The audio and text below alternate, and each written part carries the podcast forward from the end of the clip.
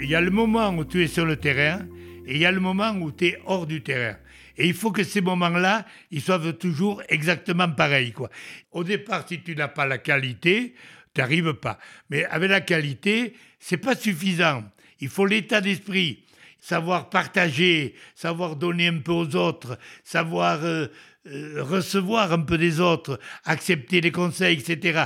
Bon, c'est cette habitude-là de d'éducation, moi je crois beaucoup à ça. Hein.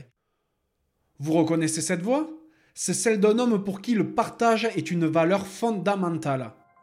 Je suis Johan Zuckmeyer et vous écoutez La Cravate, le podcast rugby où on prend le temps de discuter avec des personnalités extraordinaires.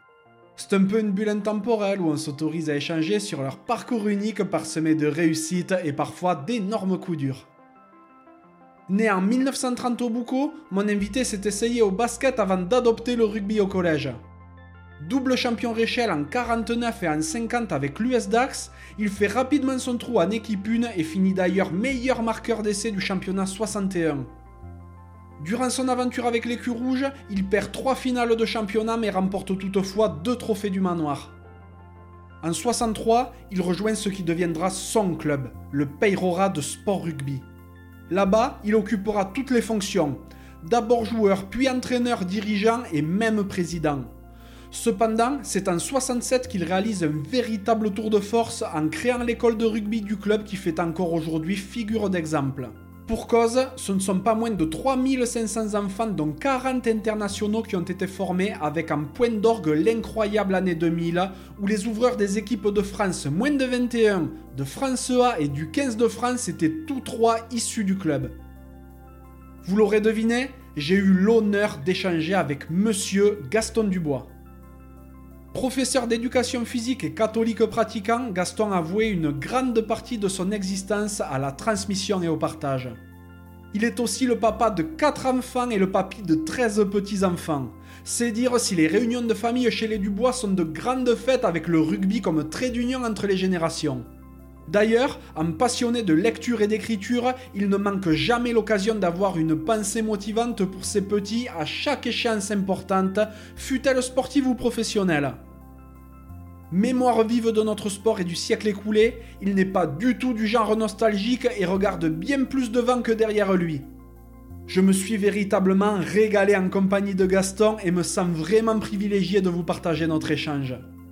Si ce podcast vous plaît, n'hésitez pas à le noter 5 sur 5 sur Apple Podcasts, Spotify ou la plateforme de votre choix, à laisser un commentaire sympa et à le partager autour de vous. Ça fait super plaisir et ça aiderait vraiment la cravate à se faire reconnaître. Vous pouvez également soutenir mon travail via vos tips en vous rendant sur le lien en description de l'épisode. Trêve de bavardage et place à la conversation.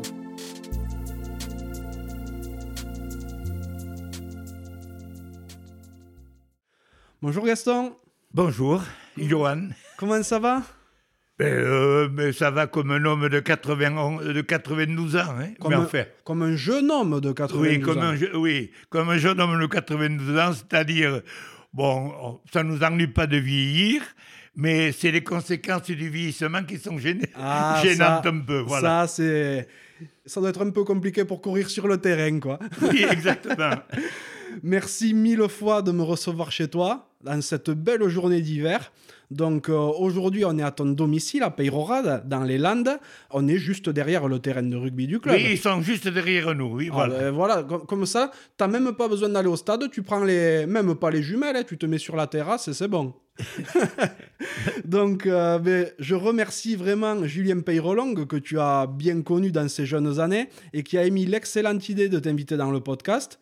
Bien entendu, euh, d'autres personnages comme Titou la Maison, que tu connais également, ont été dithyrambiques à ton égard et m'ont donné vraiment envie de venir à ta rencontre. Je suis vraiment honoré d'être ici avec toi et je remercie aussi très vivement ton petit-fils Thomas, qui est rugbyman à Peyrorade, ça s'invente pas, hein, qui a organisé cette rencontre et qui m'a aidé dans la préparation du podcast. Donc euh, merci à toi Thomas, c'est vraiment cool. Pour te situer un petit peu auprès des quelques auditeurs qui ne te connaîtraient pas, tu es un éminent personnage du rugby landais. Tu es né en 1930, hein, donc euh, ben, comme tu l'as dit tout à l'heure, tu as quelques printemps au compteur. Pas mal même. Voilà, et dans ta première vie, pour ainsi dire, tu as été de la grande époque de l'US Dax dans les années 50-60, Plus tard, tu es parti à Peyrorade où tu as tout connu, là. Hein. Euh, joueur, entraîneur, dirigeant, président, fondateur de l'école de rugby. On peut dire que tu as vraiment un lien viscéral avec ce club où de nombreux membres de ta famille sont passés. Euh, donc, en près d'un siècle de vie, je suis sûr que tu as vécu plein de choses passionnantes. Et pour ouvrir euh, notre discussion, j'aimerais savoir de quoi rêvait le petit Gaston. Eh le petit Gaston est né euh, au Boucau. Et dans les années avant-guerre, et le Boucau était une grosse équipe à ce moment-là, une qui luttait avec Bayonne, Biarritz, et venaient toutes les équipes. Mon père m'a mené, au stade euh, avant-guerre dès l'âge de 7 ans. Je me souviens très bien de voir les matchs au Boucau sur les épaules de mon père, parce qu'il allait euh, au Boucau s'il y avait des tribunes, mais mon père allait aux pelouses. Alors j'étais sur les épaules de mon père et je voyais le match. Et là, puisque on me parle de quoi je rêvais, euh, il y avait un homme qui jouait troisième ligne au Boucau, qui s'appelait Germain Calbette. Était, c'était un personnage, il est décédé bien sûr maintenant. Mais Germain Calbette a été un grand joueur au Boucau. Il est parti au 13 ensuite avec Carcassonne. Mais quand il jouait au Boucau, euh, j'étais impressionné par son jeu de troisième ligne. Et dans ma tête, euh, j'ai dit, si un jour je joue au rugby, j'aimerais jouer comme joue Germain. Voilà. il y a eu, bon, j'ai eu d'autres rêves, mais celui-là, de, ma jeunesse, sur les épaules de mon père, Germain Galbette, de le voir, ça me, ça me faisait énormément de plaisir. Et ce qui m'a fait encore plus de plaisir, c'est que plus tard, lorsque je suis devenu senior et que je joue à Dax, que Germain Calvette, qui habitait le Boucau à ce moment-là, qui avait fini sa carrière, et qui, et qui venait me donner des conseils, que j'acceptais d'ailleurs, toujours très favorablement. Dès tout petit, en fait, tu pensais rugby? Euh, non, je ne pensais pas forcément rugby, mais j'avais envie de cela. Bon, ensuite, j'ai joué au basket parce que ma mère euh, s'occupait à la paroisse et euh, il n'y avait pas de sport collectif tellement. Ma mère, qui était une femme extraordinaire, qui m'avait poussé dans le sport, je peux dire que c'est elle qui m'a poussé vers le sport, en définitive. Bien, mais je joue au basket et je n'ai joué au rugby euh, qu'en arrivant au collège à Pérorade, à, Tarnos, puisque j'étais le beaucoup à Tarnos, c'est ça. Là, il y avait un professeur qui s'appelait Jimenez, qui jouait aussi au Boucau, qui avait joué au 13. C'était un homme euh, que j'ai beaucoup aimé, qui était extraordinaire, qui lui euh, a commencé à former une équipe de rugby et il faisait du rugby et du basket. J'étais capitaine de basket et capitaine de rugby. Je ne sais pas pourquoi, mais capitaine, je n'étais certainement pas le meilleur, loin de là. Mais euh, j'étais peut-être celui qui avait le plus d'influence sur les autres ou, ou, qui correspondait à sa pensée. Ça me fait plaisir d'en parler maintenant, parce qu'à l'époque, je ne me suis pas posé toutes ces questions. C'est normal. Mais tu dis que tu avais de l'influence un peu sur les autres. Les, Exactement. Les années avant, tu étais quel genre de gamin? Ben, euh, les genres de gamins, c'était des années d'avant-guerre, quoi. C'est-à-dire, euh, avant, euh, dans les années de. On vivait dans le quartier. Et dans le quartier, il y avait des garçons, bien sûr, d'âge différents. Donc, moi, j'étais le plus jeune. Le plus jeune, il y avait le, même âge que moi, il y avait Lucien Lassalle, qui par la suite a été aussi président du Bocostade. On se retrouvait au quartier et on jouait au rugby. On n'avait pas de ballon de rugby, mais par contre, toutes les familles autour tuaient le cochon. On gardait les vessies de cochon qui se faisaient sécher. Ensuite, on les gonflait et on jouait au rugby, en rugby sauvage, dans, dans une clairière dans la forêt à côté. On jouait ce rugby sauvage et c'est là que je pense qu'on a appris. Alors, on ne faisait pas de mêlée, on ne faisait pas de touche, on faisait pas. On jouait qu'à la mer. Et c'est là notre plaisir de ce jeu à la mer et de jouer beaucoup. Peut-être que ça nous a influencé, quoi, ce, rugby de, ce rugby de quartier. voilà. tout à fait. Ta vie te fait aborder ta maman. Qu'est-ce qu'ils faisaient tes parents dans la vie? Mon père était ouvrier aux forges de, forge de la Dour. Après, le, soir, il s'occupait de jardinage. Et ma mère était, je crois qu'on peut appeler ça, pantalonnière. Enfin, elle, faisait des pantalons pour le tailleur du, le tailleur du. Et le travail, euh, d'abord, c'était les, c'était les ouvriers quoi, qui avaient besoin de bien travailler. Mais enfin, ma mère, elle faisait le travailler, elle s'occupait de nos études, elle s'occupait de nous diriger. Une, moi, c'était une femme extraordinaire. Tout le monde trouve sa mère très bien. Moi, je la trouve mieux que les autres. Ah, mais c'est normal. tu as des frères et des sœurs? J'ai une sœur qui est toujours en vie au Boucau, qui est un, peu, un an plus jeune que moi, mais enfin que, nous voyons régulièrement parce que nous sommes, euh, peut-être grâce à mes parents, hein, nous sommes restés très famille. Et euh, n'ayant qu'une sœur. Ma femme, elle, n'a pas de, de, parente. Alors, la famille, euh, les deux familles, on forme plus qu'une famille recomposée, quoi. Alors, évidemment, euh, si on va par là, nous, moi, j'ai eu quatre enfants, j'ai treize petits-enfants. Alors, on est une famille nombreuse, on est une trentaine maintenant. Oh, voilà, oui. Génial. Voilà, oui. Donc tu commences le rugby au collège, comme tu le dis? Oui, alors je commence le rugby au collège. On faisait quelques matchs de rugby et il nous est arrivé, Jimenez, qui était aussi, comme je dit tout à l'heure, joueur de rugby, nous faisait faire des matchs amicaux le dimanche après-midi en levée des rideaux à l'échelon minime, je m'entends, quand nous avions 14 ans. Quoi. Et il nous faisait faire des matchs amicaux en levée des rideaux je me souviens avoir rencontré Biarritz, peut-être qu'il y en a, eu d'autres. On n'a pas joué 50 000 fois, hein. mais enfin, on a joué un peu et on jouait du rugby à 15.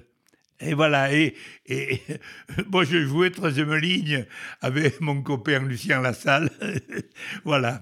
Ah, donc tu me parles de l'année où tu avais 14 ans. Donc si je C'était pas dans la guerre, ça. Voilà, c'est exactement ça. Si je calcule pas trop mal, c'était en 44, donc vers la fin de la guerre. Comment tu as vécu cette période, toi?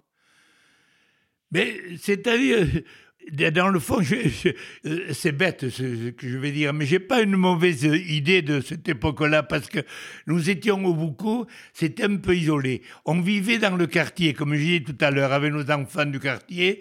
Il y avait euh, mon premier voisin était maraîcher, donc il y avait des légumes, il avait des vaches.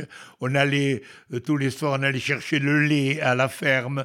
Les, légumes, on en prenait quand on jouait ensemble. On allait arracher des, carottes qu'on mangeait. Enfin, on n'a pas vécu la période de guerre d'une manière euh, sinistrose un peu. Bon, je, ou alors, mon âge maintenant, j'ai oublié tout. Hein. Mais on vivait entre copains, voilà. On, vivait dans le quartier. On n'était pas, on n'allait pas, on sortait pas beaucoup, quoi. On n'est pas comme les jeunes de maintenant, on partait de tous les côtés. On a dû commencer à sortir quand on avait 17 ans ou 18 ans à la fin de la guerre, quoi. Mais autrement, jusque-là, on était très bien. Moi, je n'ai pas un mauvais souvenir, j'ai un bon souvenir de cette époque-là. Euh, comment dire euh, la guerre était là, bien sûr, la guerre, les restrictions, etc. Mais euh, ça, pour nous, enfants, ça se passait normalement et on vivait entre copains.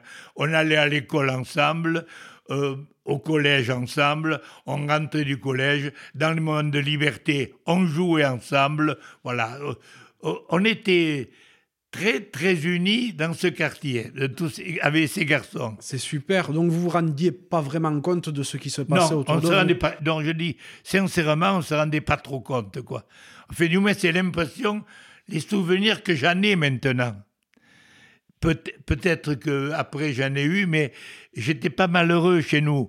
On avait, mon père avait un grand jardin, il y avait des arbres fruitiers, on avait de tout, les voisins exactement pareil, on avait, euh, on avait les cochons, on avait les poules, on avait les œufs, on avait, bon, euh, dans le fond, bon, la guerre a été difficile, mais pas si difficile que ça. Quoi. Oui, oui, je, je comprends ce que tu veux dire. Voilà. T'as fait quel type d'études par la suite hein? Bon, par la suite, euh, quand j'ai fini mon collège, moi, je voulais, je voulais aller au lycée à Bayonne. Ma mère m'avait fait inscrire puisque je voulais y aller, j'avais été accepté. Et puis il y avait le professeur de français du collège qui a dit il vaudrait mieux qu'il fasse l'école normale. Moi, je ne savais pas trop ce que c'était, quoi, bien sûr. Ben, ben, alors là, j'ai passé les concours de l'école normale et des chemins de fer à ce moment-là. J'étais reçu aux deux et je suis allé, comme c'était les, vacances, je suis allé un peu au chemin de fer. Euh, j'avais été nommé pour faire un stage les premiers jours de, de à Hurte. J'y suis resté deux jours. J'ai trouvé que ça ne correspondait pas du tout à ce que j'aimais. Je dis non, je vais faire l'école normale. Bon, je pense que dans ma tête, j'étais fait pour être éducateur. Voilà. Et alors, j'ai fait l'école normale. L'école normale, j'étais nommé à Dax. Et j'ai fait mon école normale à Dax. En jouant à Dax, comme j'avais fait tout à l'heure, je dis du basket. Je suis rentré dans l'équipe de basket senior de l'école normale qui, qui joue à Nufolep. J'ai joué un an. Euh, l'entraîneur de Dax, qui était un instituteur, m'a repéré, m'a dit il faut que tu viennes au rugby. Et je suis parti au rugby à Dax. C'est comme ça que je suis rentré au, au Réchel, euh, où c'était les, les Réchelles, oui.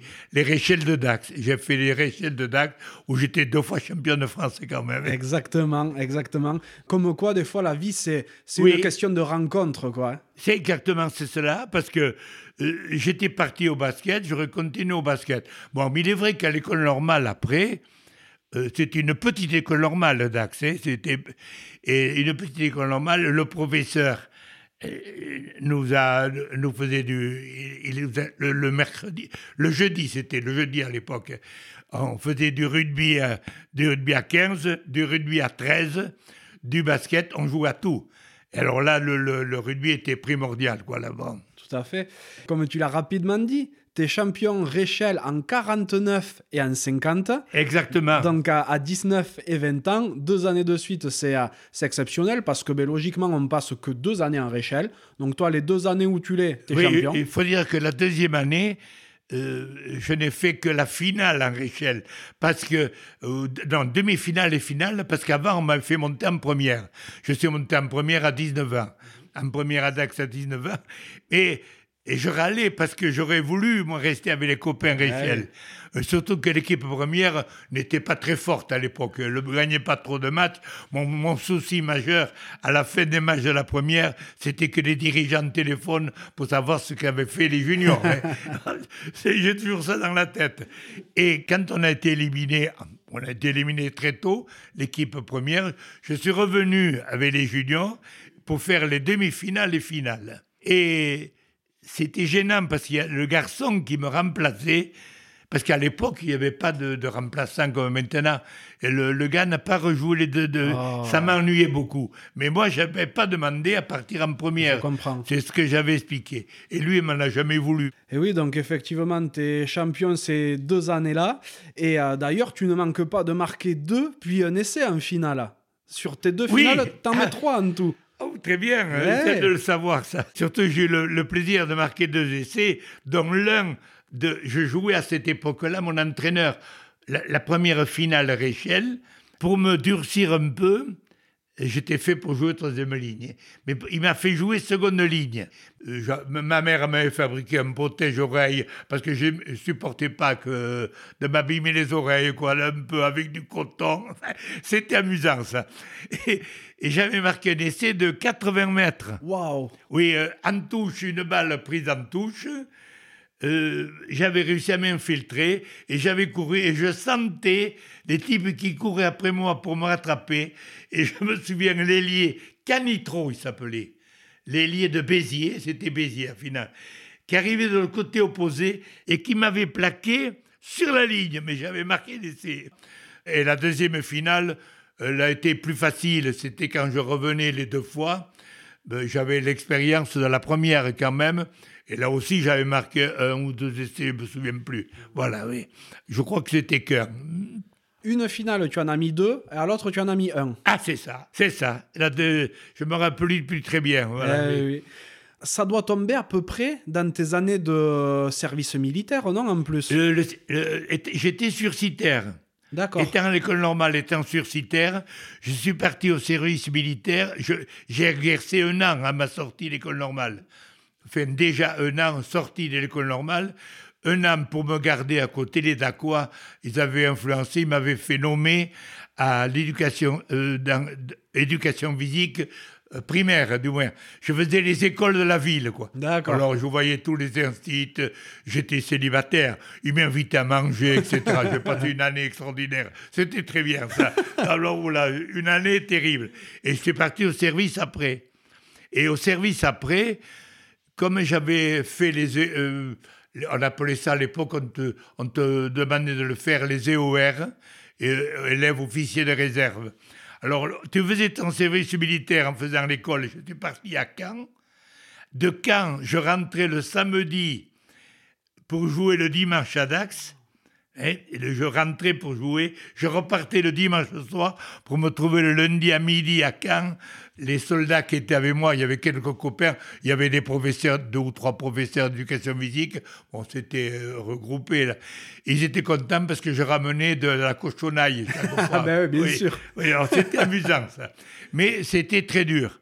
Alors ce qui fait que l'année après, comme j'étais nommé militaire à Orléans en tant que euh, sous-lieutenant, voilà, euh, j'ai joué au Racing. Et parce que le Racing, c'était Zézé Dufaux, qui était ancien demi-mêlée de Dax, qui était le capitaine du Racing. Le Racing d'Orléans, hein? Euh, non, non, le Racing, Club de France. Ah d'accord, alors d'Orléans au Racing? Oui, mais c'était là, il y avait une heure de train, hein, c'est Ah tout. oui. Oui, donc là, et là, j'allais au Racing, euh, ça a été la belle année. hein. Là, j'ai passé une belle année. Ensuite, comme j'étais officier, je passais trois ou quatre jours à la capitale quand même. Ouais. Mais bon, il faut. Je n'ai pas eu un service militaire extrêmement difficile là. hein. Bon, j'étais très bien à la capitale et je me trouvais avec mon clan. Mon clan qui était euh, qui vient de décéder maintenant. Oui, tout à hein. fait. Et euh, ensemble, lui, il était, il était soldat, mais il était, euh, il était à Paris, quoi. Alors, euh, quelquefois, moi, j'étais libre euh, au bataillon, j'étais au bataillon, nommé au bataillon de Joinville, voilà. Hein. Comme je joue Racing, Monsieur Leroux, le, le président du Racing, m'avait fait nommer au bataillon de Joinville. Ok. Et J'étais aviateur militaire. Et étant aviateur, je ne pouvais pas être dans l'équipe de France militaire. D'accord. C'était bizarre, c'est comme ça. Alors, j'étais là avec eux et je faisais tous les entraînements avec Lucien Mias et Gaston Ledbatz, qui étaient mes meilleurs amis. Et on- c'était la belle vie, là. T'étais aviateur, mais est-ce que t'es beaucoup monté dans un avion à cette époque-là? Non, non, non, j'avais des, des copains capitaines qui, étaient, qui ont toujours voulu m'amener faire, parce qu'ils avaient ce qu'ils appelaient, ils faisaient le triangle. Je n'ai jamais compris trop ce que ça voulait dire. Ils voyageaient, euh, ils faisaient le triangle, c'est-à-dire euh, des essais d'avion. Tu allais un point A, B, C, tu vois, bon, ils appelaient ça. Ils voulaient m'amener toujours. J'ai toujours refusé parce que, alors, vraiment, euh, je les connaissais, ils m'auraient fait des, des pirouettes. et, euh, bon. Alors, j'étais aviateur, ils appelaient ça la protection. Bon, on ne faisait pas trop, je ne faisais pas grand-chose. Bon, euh, non, mais j'ai eu le service militaire. À l'avoir fait, j'étais payé pendant mon service militaire. Ok. Ça, c'était intéressant. quoi. Voilà. Bien sûr, bien Voilà. sûr. Le fait que tu aies eu quelque chose de très édulcoré aussi, c'est un des petits Oui. avantages d'avoir fait du rugby à Voilà, bon alors, niveau à cette. D'Orléans, d'Orléans, après, comme je t'ai dit tout à l'heure, je suis parti au bataillon de Joinville. Bon, j'ai passé une année, euh, une année qui était très bonne, quoi. Voilà.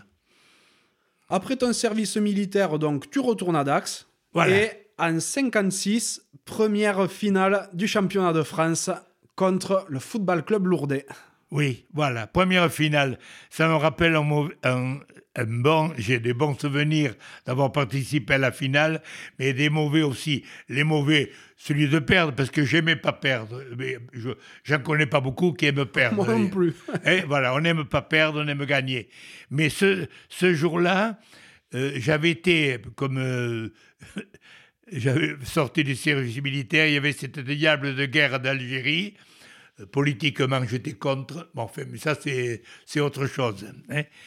Mais euh, rappelé en Algérie.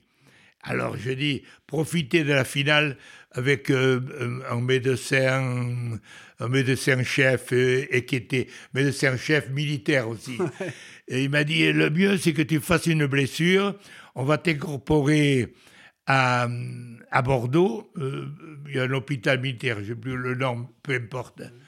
Et alors on t'incorpore et après on fait jouer. J'avais quand même un peu mal au genou. Hein. Bon. Oui, oui, un peu, un peu. Oui, un peu parce que... Après qu'il t'ait dit ça, t'avais mal d'un coup. Oui, non, mais là, ça m'empêchait pas de jouer, mais la preuve, c'est que on m'a opéré par la suite, j'ai eu une, j'ai une, on m'a mis une prothèse, etc. Bon, peu importe. Ouais, et puis de toute manière, il y a Il y prescription. avait, il y avait, il y avait quelque chose. Et, et alors, on, avait, on s'était mis d'accord avec euh, le soigneur pour qu'à 10 minutes de la fin, je l'avais dit, tu m'appelles. Euh, on me perdait, à un moment donné, on me perdait 9-0. Il appelle, euh, j'ai cru que moi que c'était 10 minutes à la fin. Euh, T'es blessé, alors je tombe. Alors évidemment, les caméras dessus. Mais à l'époque, comme on ne te remplaçait pas, tu restes sur le terrain. Eh Alors il m'avait bandé le genou et je restais sur le terrain. Alors j'ai essayé de ne pas courir, puis par moments tu courais. eh ben oui, mais on a pris 20 points. Ah ben voilà. Voilà, je ne dis pas que c'est ce n'est pas à cause de cela qu'on a pris les 20 points. On les aurait pris de toute manière. Mais dans ma tête, c'est m'énerver que je sois un peu, que je fasse le blessé et pour ne pas, euh, pas le gagner. C'est ça le mauvais souvenir. D'accord, d'accord, c'est génial comme anecdote. Mais cette défaite est fondatrice quand même, parce que l'année d'après, Oui. vous remportez le Dumanoir. L'année d'après le Dumanoir, effectivement, le Dumanoir, assez, assez bizarrement, un Dumanoir au bénéfice de l'âge. Comment ça? Eh bien, on a joué contre Clermont-Ferrand et on avait fini 6 à 6. Oui. Et les équipes étaient dé- départagées au bénéfice de l'âge. Ça a duré un an ou deux ans. Ils se, sont aperçus que c'était une hérésie. Donc c'était Oui. l'équipe la plus jeune ou la, La, plus la âgée plus jeune. D'accord. Et nous, on était l'équipe la plus jeune parce qu'on était, à l'époque, l'équipe de Dax, on était, c'est les juniors Rachel qui étaient montés en, on était neuf montés en maths. hein. Donc on était une équipe jeune et on a gagné le premier du manoir à 6 à 6 avec une équipe de jeunes, avec deux blessés qui à l'époque, comme tu les faisais pas sortir, ils avaient des deux déchirures, je me souviens, c'était Castra et Otats. On les avait mis troisième ligne, deux troisième ligne étaient partis derrière, et moi j'étais tout seul valide troisième ligne. On en mettait un troisième ligne centre, et l'autre on le mettait côté fermé, moi toujours côté ouvert. Incroyable. Voilà. Oui, mais, mais parce qu'on jouait à 15, Ah oui, oui. mais eux, ils faisaient pas semblant, ils pouvaient pas courir, quoi. Eux, c'était pas pour être. euh, Oui, eux, Pour être c'était envoyé à Bordeaux. pour, euh, pour la- eux ne pouvaient pas courir. Ah, C'était très amusant, ça. Donc en 57, vous remportez le Dumanoir et en 59 aussi. Donc tu as, Exact. tu as deux Dumanoirs à deux années d'écart. Donc peut-être que cette défaite en finale du championnat de France, ça crée quelque chose derrière. Oui, mais c'est bien parce que on a eu une période avec Dax depuis la, de, la finale 53. On n'a pas fait des finales, on a fait l'autre en 61 et une autre en 63. Enfin, moi, je suis allé jusqu'à celle-là. hein. Après, il y en a eu d'autres, d'autres, mais je, je n'étais plus dans le coup. Mais on n'était pas loin dans, dans les matchs avant, on perdait de peu, quoi. hein. Euh, On a une demi-finale en 62 euh, contre euh, je plus. Agen, je crois, oui, Agen. Eh bien, on a perdu très peu la demi-finale. On avait une équipe qui marchait, quoi, là. Oui, oui, hein. oui. Et toi, suite au, au deuxième du manoir, tu continues ton ascension parce que l'équipe est dans une bonne dynamique. Voilà. Toi également, eh ben, euh, sportivement, ça va super bien. Et en 61, vous disputez une nouvelle finale. Oui. Cette fois-ci, donc malheureusement perdue contre Béziers. Béziers, donc, oui. euh, bon, c'est c'est vrai que à l'époque, si tu tombais sur euh, Béziers, sur euh, Ouais, oui, euh, c'était la grosse équipe ouais, déjà, voilà. oui. Mais on, perdait, on a perdu 6-3, hein. C'est pas beaucoup. Hein. Tout à fait. Et ce qui est d'autant plus drôle, enfin, d'autant plus drôle, non, c'est, c'est pas drôle, mais ce qui est d'autant plus significatif, c'est que cette année-là, elle est très spéciale aussi pour toi. Oui. Parce qu'en plus d'arriver en finale, de ton côté, tu es le meilleur marqueur d'essai du championnat. Voilà, exactement. Avec 15 réalisations, Ouais, 15 c'est- essais exact. et un quintuplé contre Narbonne. C'est incroyable. En, incroyable, en tant que troisième ligne, c'est fou. Il faut dire aussi, et je tiens à leur rendre hommage, mais ils sont décédés tous les deux. On avait des ailiers qui s'appelaient Albert Desjaux, Raymond, qui était un accident de voiture avec les, la mort des Dacois, et Darbos de l'autre côté. Quelquefois, ils avaient les balles à l'aile. Moi, j'étais un homme qui parlait beaucoup et qui appelait beaucoup. Alors, quelquefois, je crois hein, qu'ils auraient pu y aller tout seuls. Ils me passaient la balle à l'intérieur. Hein. Bon, oui, il faut leur rendre cet hommage-là. Hein. Et tu sais que, justement, j'en ai discuté avec ton petit-fils Thomas de ça. Il m'a dit que c'est normal que tu aies tant marqué parce que tu campais dans la ligne de trois quarts et tu n'avais pas trop envie de mettre la tête dans les points chauds. Donc ça, ça n'engage que lui. Là, là, il exagère, le petit. Il exagère, le petit, mais c'est un peu vrai. Parce que le jeu d'une troisième ligne, il faut pas. Il faut... Moi, je compare pas jamais génération à autre. Euh, je vois jouer maintenant, je dis pas. Je suis pas de ceux qui disent Oh, de mon temps, on jouait mieux que cela. C'est faux. C'était différent. Et troisième ligne, ça nous arrivait. Euh, quand j'ai débuté à 19 ans, il y avait un homme qui s'appelait Laménière euh, à Dax. Hein, qui jouait seconde ligne, qui en avait 35. Alors, euh, j'arrivais en mêlée, il me disait Pousse pas, petit, galope. J'ai toujours le souvenir de cette phrase, parce qu'à l'époque, tu arrivé, euh, ils, m'ont dit tous je posais la main sur le, seconde ligne, comme ça, tu respirais, et puis après, je galopais, parce que les deuxièmes lignes redoublaient la ligne de trois quarts. Il montait sur l'ouverture et il redoublait. En attaque, il redoublait pour se trouver à l'intérieur du centre ou de l'ailier. C'était le jeu qui était comme ça. Ça semble bizarre parce que c'est pas du tout pareil maintenant. Mais à l'époque, c'était comme ça.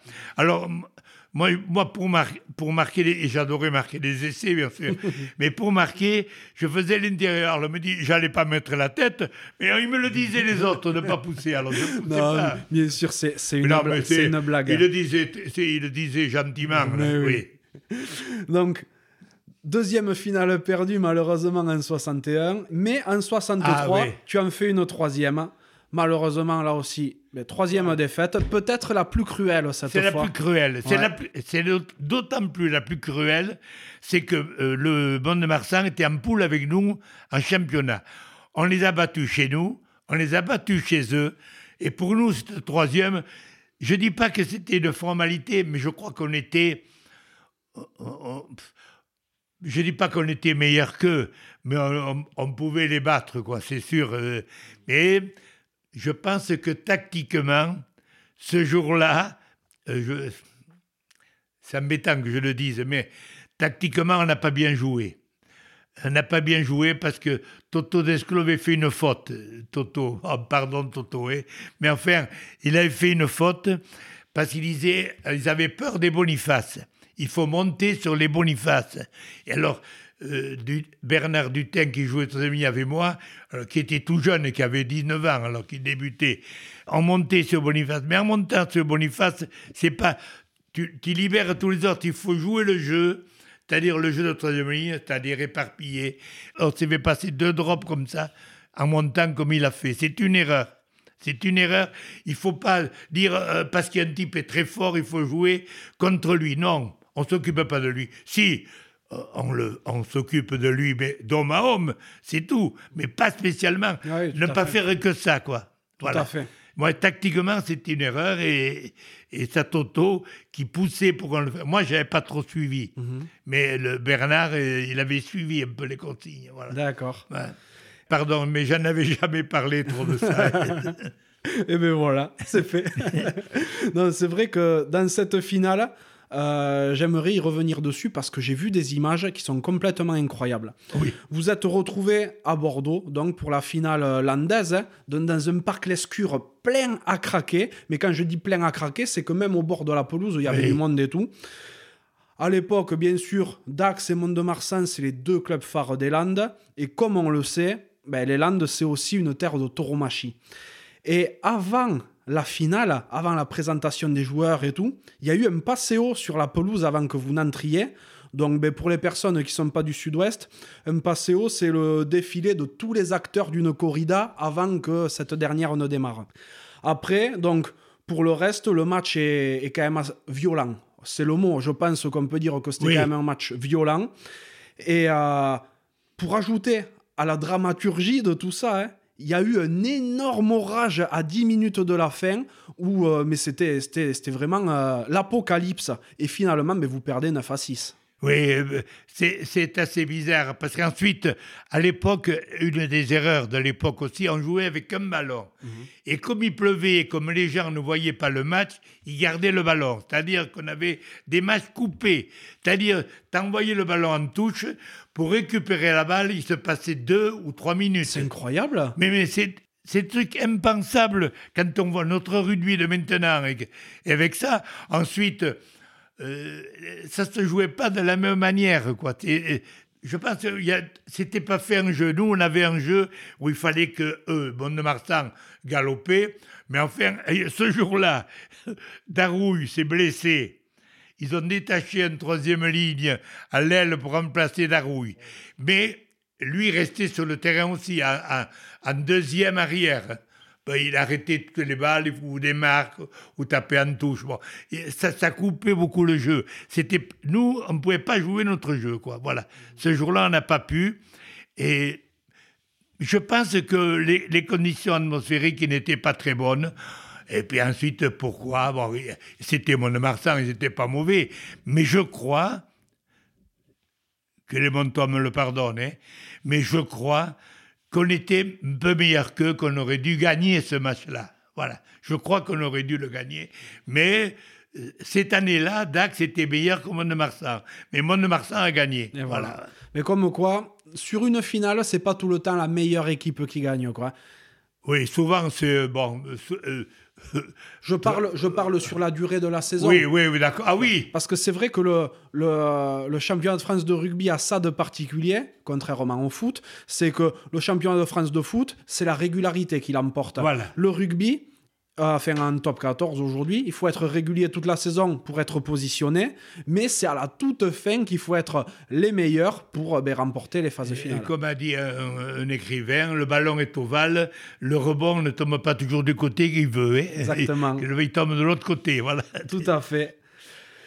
Donc c'est vrai que en plus dans cette période d'Aquoise, qui a été euh, faste pour le club, qu'il a été pour toi euh, sportivement, tu es sélectionné trois fois avec France B. Oui. Voilà, c'est euh, se trouver France B. J'aurais peut-être, j'ai pas eu la chance de. Euh, dans les années 56, la 57, j'étais. Euh, avant, 55, je crois. En 55, quand je joue au Racing, d'ailleurs. bon, j'étais sélectionné avec l'équipe de France pour faire la tournée en Argentine. Je me suis blessé dans un match. on faisait des petits matchs de fête François Mancla m'avait amené à Louvis-Juson aux vacances de Pâques pour jouer avec son équipe de Louvis-Juson qui devait jouer en troisième ou quatrième série hein, oh euh, contre notre équipe en match de fête. Quoi. C'est, c'est là que j'ai pris ma, ma blessure au genou.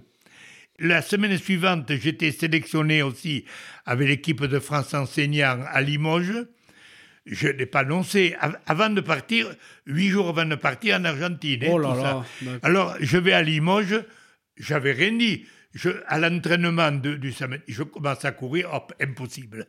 Impossible. Obligé de déclarer forfait. Alors après, j'ai, j'ai dit, j'ai déclaré forfait à l'équipe de France. C'est là, c'est là qu'ils ont été ennuyés un peu pour remplacer quelqu'un. On a mis André Berry.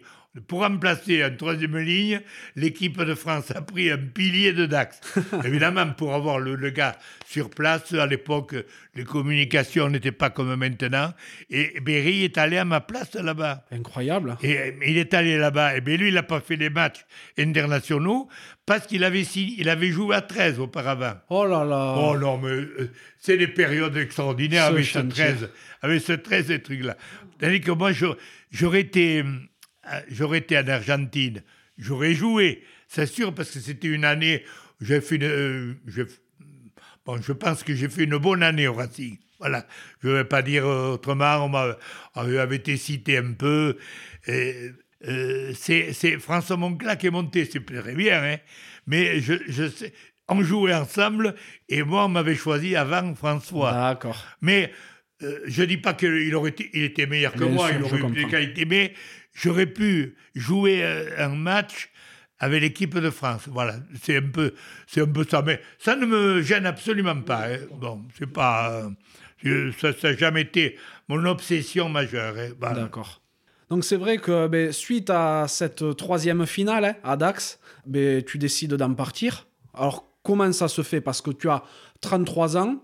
Oui. Sur le papier, ben, tu n'es plus un joueur tout jeune. Oui. On pourrait dire, euh, voilà, ben, je termine ma carrière dans ce club. Et puis, euh, Normalement, je partais, oui. voilà. Normalement, je partais, j'avais des sollicitations euh, ben, pour aller euh, euh, déjà plutôt plus joueur qu'entraîneur. hein. Alors, j'avais de Pérorade me sollicite, le docteur Davadi, qui était un vieil ami, qui était le président de Pérorade, euh, me sollicitait de- depuis de nombreuses années pour venir, comme j'étais professeur. Eh oui. J'étais professeur au collège ici. Il me sollicitait. J'avais eu des, solli- des, des sollicitations de Nantes aussi, euh, bon, pour aller joueur-entraîneur. Bon, Euh, ben, ça m'embêtait de partir, hein, je ne cache pas. Alors, comme on avait perdu, j'ai dit je vais rester un an de plus à, à- à Dax. Je suis resté un an qui a pâté une bonne année, qui a été une année quelconque, et c'est l'année après que je suis parti à Pérorade Ok. où j'ai essayé de jouer un an. J'avais mon genou qui est parti, euh, qui n'a pas tenu. Le docteur Geneste m'a réopéré. Je connaissais le père Geneste. Ah oui, oui, parce que. Pas celui-là. Oui, parce que c'est vrai que les, les jeunesses, c'est une, une dynastie de chirurgiens à Bordeaux. Oui, hein. voilà. Alors, le père Geneste, que je connaissais un, peu bien, quoi, qui m'avait déjà opéré une fois, quoi. Qui m'a réopéré, m'a nettoyé et tout. Mais il m'a dit, ce serait mieux que tu arrêtes. Et j'ai arrêté en milieu de saison à Pérorade pour rester entraîneur. Et voilà. Ok, je vois. Et donc en parallèle, tu es toujours donc prof de sport et tu avais des horaires aménagés à ce moment-là à côté ou tu avais le rugby où tu étais entraîneur Non, puis, ah non. euh, Non, pas d'horaire aménagé, non. Même quand je jouais à Dax, j'étais professeur ici au collège. Mhm. Le- on travaillait le samedi matin. Et bien, quelquefois, pour les jouer à Chambéry ou à Grenoble, je partais le samedi, le- je partais le samedi soir en train de nuit. J'arrivais, il m'est arrivé d'arriver à Chambéry à midi. Oh là là. Les autres avaient mangé, je mangeais vite, je jouais et je rentrais. Non, mais c'est c'est fou. Mais, en fait, moi, je préférais ça parce que je, je demandais toujours mon lundi pour me reposer. voilà, alors, si j'aurais pu demander le samedi, mais non, je préférais voyager de nuit. Bon, tu prenais une couche, je dormais une couchette en, en première, il me mettait, bon, je dormais, bon, bon. Tu parles du fait qu'en même temps, hein, donc tu étais prof de Oui. sport, et il y a Eric Lanusa qui est le fondateur, le créateur du site finalrugby.fr. Donc c'est une véritable mine d'or hein, que j'utilise très souvent pour préparer le podcast ou mettre la main sur, euh, sur des archives, qui m'a envoyé une super photo de 1967 où tu poses en tant qu'entraîneur des Benjamins de Peyrorade du collège Ah oui. qui sont champions des Landes. Très et la particularité, c'est qu'à ce moment-là, il n'existe pas encore d'école de rugby à Peyrorade. Non, non, non, c'est euh, c'est avec les gosses du collège. Et lorsque nous avons fêté le- les 50 ans d'école de rugby, j'ai tenu à mettre en exergue cette équipe-là. C'est la première équipe de Perode qui a été championne des Landes, mais à, à l'é- à l'échelon scolaire, je m'entends. Et là, c'est des garçons qui, où il y a euh, Lesgourgues, Novion, euh, Sibé, bon, des fait. garçons qui ont, qui ont continué, tous qui ont été, qui sont tous, il y, a- il y a déjà, il y a deux morts aussi, bon, euh, c'est comme ça, bon, mais euh, c'est- obligé, c'est la vie, eh bien faire. Mais ces garçons-là sont restés toujours très près de nous, là, qui font toujours des références à cette photo. Et alors, les avoir honorés, j'avais fait un petit, un petit truc, euh, un petit objet à chacun de nous, voilà. Bon, pour ça, on a, on a, on a, on, s'est photographié comme ça et on garde cette photo originale, on la garde et on la fait passer souvent dans des trucs comme ça. Même il y en a certains qui sur Internet l'ont fait passer, c'est pas moi, hein, il y en a d'autres, hop, ils la mettent tout d'un coup. J'ai dit, mais comment, comment ont-ils trouvé cette photo C'est parce que c'est pas les joueurs non plus qui l'ont fait, c'est des gens qui disent, on le met, voilà. Ben voilà, ben c'est génial, c'est c'est super de retrouver des, Oui. des archives pareilles. Et donc, cette photo date de 1967. Et cette même année, donc en septembre, je suppose. Oui, voilà, c'est ça. Ça, c'était euh, l'année avant la création de l'école Voilà. rugby. Voilà, on a créé l'école rugby en 67. Exactement. Pourquoi tu te lances dans un tel chantier? Alors là, euh, Euh, je pense que je, vais parler d'un président de Dax, René Dassé, qui était président de Côte Basque en même temps, et qui m'avait fait rentrer en Côte Basque. J'étais joueur, il m'a fait rentrer comme sélectionneur déjà. Enfin non, j'étais plus joueur, juste l'année où j'ai arrêté. quoi. C'est lui qui m'a fait rentrer là. Et il disait toujours, on fait des, trucs, on va donner des subventions aux gens qui alors euh, plus tu avais d'équipes, plus de subventions. Je dis, il faut que je crée une école de rugby toujours dans, la tête. Euh, c'est pas bien. Dû, je devrais dire maintenant, on crée une école de rugby pour la pérennité, etc. Au départ, on l'a créée pour toucher de l'argent. voilà, bon. Mais je voulais des idées originales. L'idée originale, c'était de ramasser les gosses dans les communes et de les rassembler. Moi, je voulais faire ça pour le rugby et je voulais faire ça pour la natation l'été. Pour rassembler toujours les gosses et les faire ramener avec des cars. Donc, c'était euh, sportivement, mais aussi il fallait euh, trouver l'argent pour les cars, etc. Ça m'a permis de, de, m'évader, de sortir du contexte que sportif, d'avoir un sportif autre. Et on a trouvé tout ça. On a trouvé tout ça. Je suis allé visiter les maires, visiter les, les, les de toute, toute, la région. On a fait Bidache, Bardos, toutes les équipes. De, de, Je conservais le principe du Moyen Âge. Pérorade était le centre, euh, centre du marché de toute une région. Je dis, il faut ramener à Pérorade les gens qui, depuis le Moyen Âge, venaient au marché ici. Alors, c'est comme ça l'idée. Hein. pourquoi on est allé là? Parce que c'était les gens, qui venaient au marché. Ils, connaissent Pérorade. Aucune commune n'a hésité à envoyer les gosses dans ce secteur-là. Il est vrai qu'il n'y avait pas de, il y avait pas Bardos, il n'y avait pas, il y avait pas tout ça. Il y avait, il y avait que nous, quoi, quand même. Ouais, tout à fait. Et alors, on a, on a eu, il y a eu des années, on avait 230 gosses. Oh énorme, énorme. Et ils venaient tous en bus tous, on avait quatre bus qui fonctionnaient, que, nous, on que nous on payait, on, allait les ramasser et on allait les ramener. Bon, alors là, évidemment, inutile de te dire que la télé s'est emparée de ça, que la fédération euh, m'a fait venir à un, un colloque euh, à, l'INS à Paris avec les journalistes de l'équipe euh, qui m'ont qui m'ont invité après. Ils m'ont fait une sortie terrible parce que c'était quelque chose de nouveau. Bah, bien sûr. Ça, ça a l'air maintenant c'est bizarre, mais en 67 un type qui ramasse des gosses en, en quart, qui les amène, qui les fait jouer. Alors il y avait il y avait le jeu que tu euh, ce qu'il était, hein, parce que on, avait les entraîneurs qui étaient pas, ils n'étaient pas beaucoup diplômés. Hein, enfin, il y avait, on avait la chance d'avoir beaucoup d'instituteurs quand même. Alors ceux-là, ils, ils, avaient le sens de la pédagogie quand même. Mais en fait, il y avait aussi le boulanger, il y avait le boucher, il y avait, il y avait des tas de types comme ça.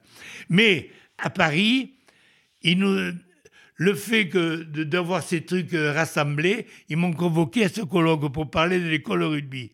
Dis, on a été les premiers à faire ce ramassage, ça j'y tiens. Après, d'autres, ça a été imité. Ils ont fait mieux que nous après, peu importe.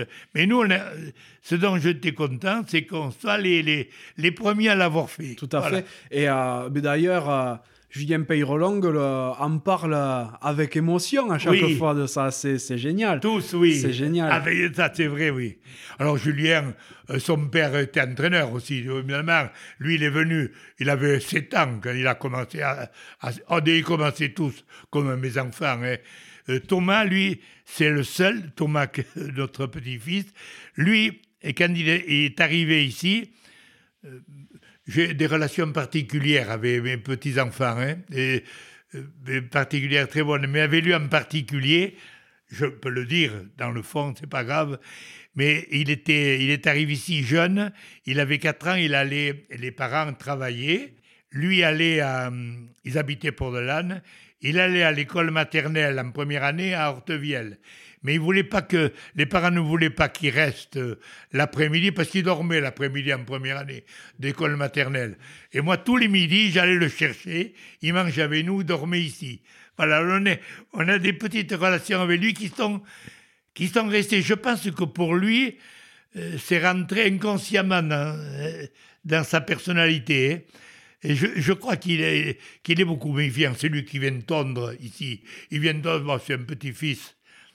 Et je, je suis content de le dire, que j'aime bien, que j'aime beaucoup. Mais il y a ces relations qui sont là. C'est pour ça qu'il se permet quelquefois les initiatives de dire tiens, je vais parler de ça, euh, de ça avec toi. Je vais parler pour, pour qu'il vienne faire un papy. C'est lui qui a ces idées-là. Ah oui, c'est Voilà. génial.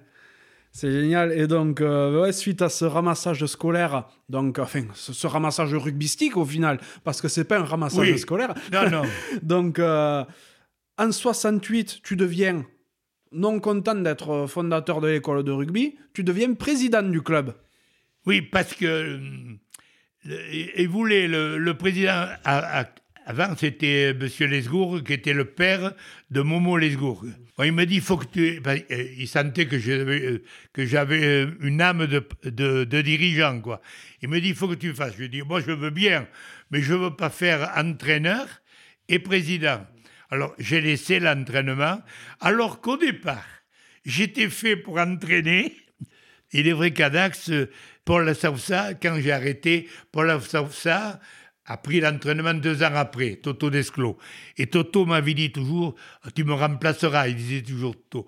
Euh, Paul Sausa, avec qui je m'entendais très très bien, m'a dit, tu viens, euh, tu vas venir entraîner avec moi. Je dis d'accord, je m'étais mis au point ici à Pérorade, je dis, bon, euh, c'était normal, j'allais arrêter, tout le monde était d'accord. hein.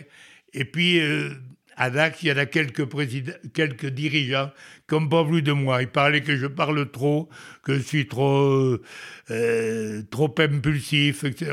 D'après eux. Moi, j'en suis pas sûr, hein, mais enfin, c'était comme ça. L'affaire a été classée. Je suis resté président et je continue à être président. Voilà. Ben oui, parce que tu l'es en cumulé, donc tu as été président deux fois. Donc une fois euh, Oui. de 68 à 88 et une fois de 90 à 96. Donc en cumulé, tu passes à à peu près 30 ans Oui, président. alors, euh, oui, non, mais pour l'expliquer ça, euh, moi, quand j'ai fini d'être président, que j'ai mis les, les deux présidents qui étaient euh, Jean-Paul Larran, Jean-Paul Larran et Collinet, ils, ont, ils sont restés deux ans. Mais pour eux, ça leur a semblé trop difficile. Alors, ils ont abandonné. Alors, moi, j'ai repris la présidence en amenant avec moi mes deux amis euh, du Vert à Yodo. Alors, on, a- on est resté trois coprésidents jusqu'à ce que je me retire pour qu'après moi, je place euh, Jean-Louis Barrès pour continuer. Jean-Louis Barrès a pris d'autres associés.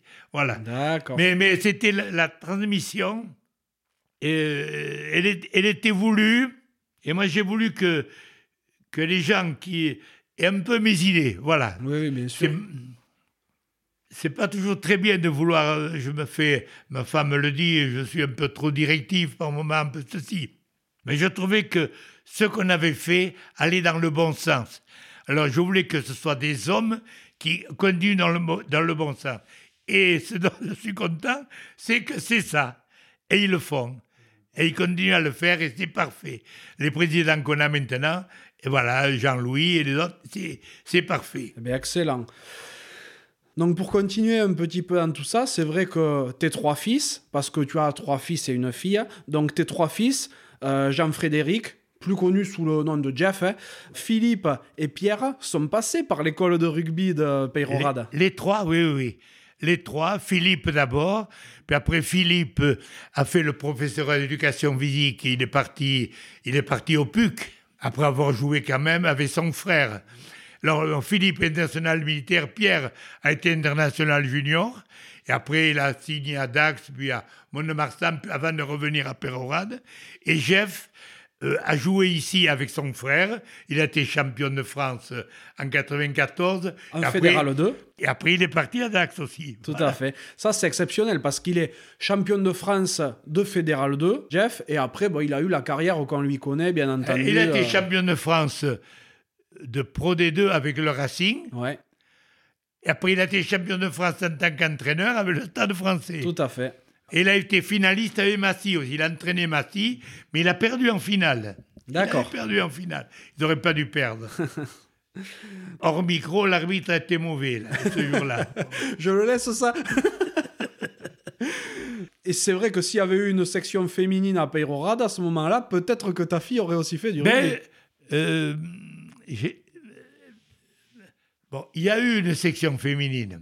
J'ai tout fait pour, la, pour qu'elle qu'elle fonctionne, etc. Mais j'aimais pas que ma fille euh, préfère. euh, Elle a fait un peu de volet, elle a fait surtout de la danse. Euh, Ça, ça, ça correspondait mieux à, mes, à mes thèmes à moi. Voilà. Par contre, elle a épousé un joueur de rugby. hein. Bon, en définitive, elle a deux fils et une fille. Les deux garçons jouent au rugby. hein. Mais la fille, non. La fille fait de la danse. D'accord. Donc, euh, c'est vrai qu'en 2000, hein, c'est un petit peu la consécration pour l'école de rugby de Peyrorade et par extension, bien entendu, pour toi, puisque les trois ouvreurs des équipes de France, à savoir le 15 de France, France A et France moins de 21, donc les trois ouvreurs qui officient simultanément sont des Peyroradais. hein. Donc Titou la maison avec la grande équipe de France, Jeff Dubois, ton fils, avec euh, France A, et Julien Peyrolong avec les moins de 21. C'est incroyable. C'était formidable, incroyable. Là, on a fait une fête. On a convoqué, on a eu beaucoup de journalistes qui sont venus. hein.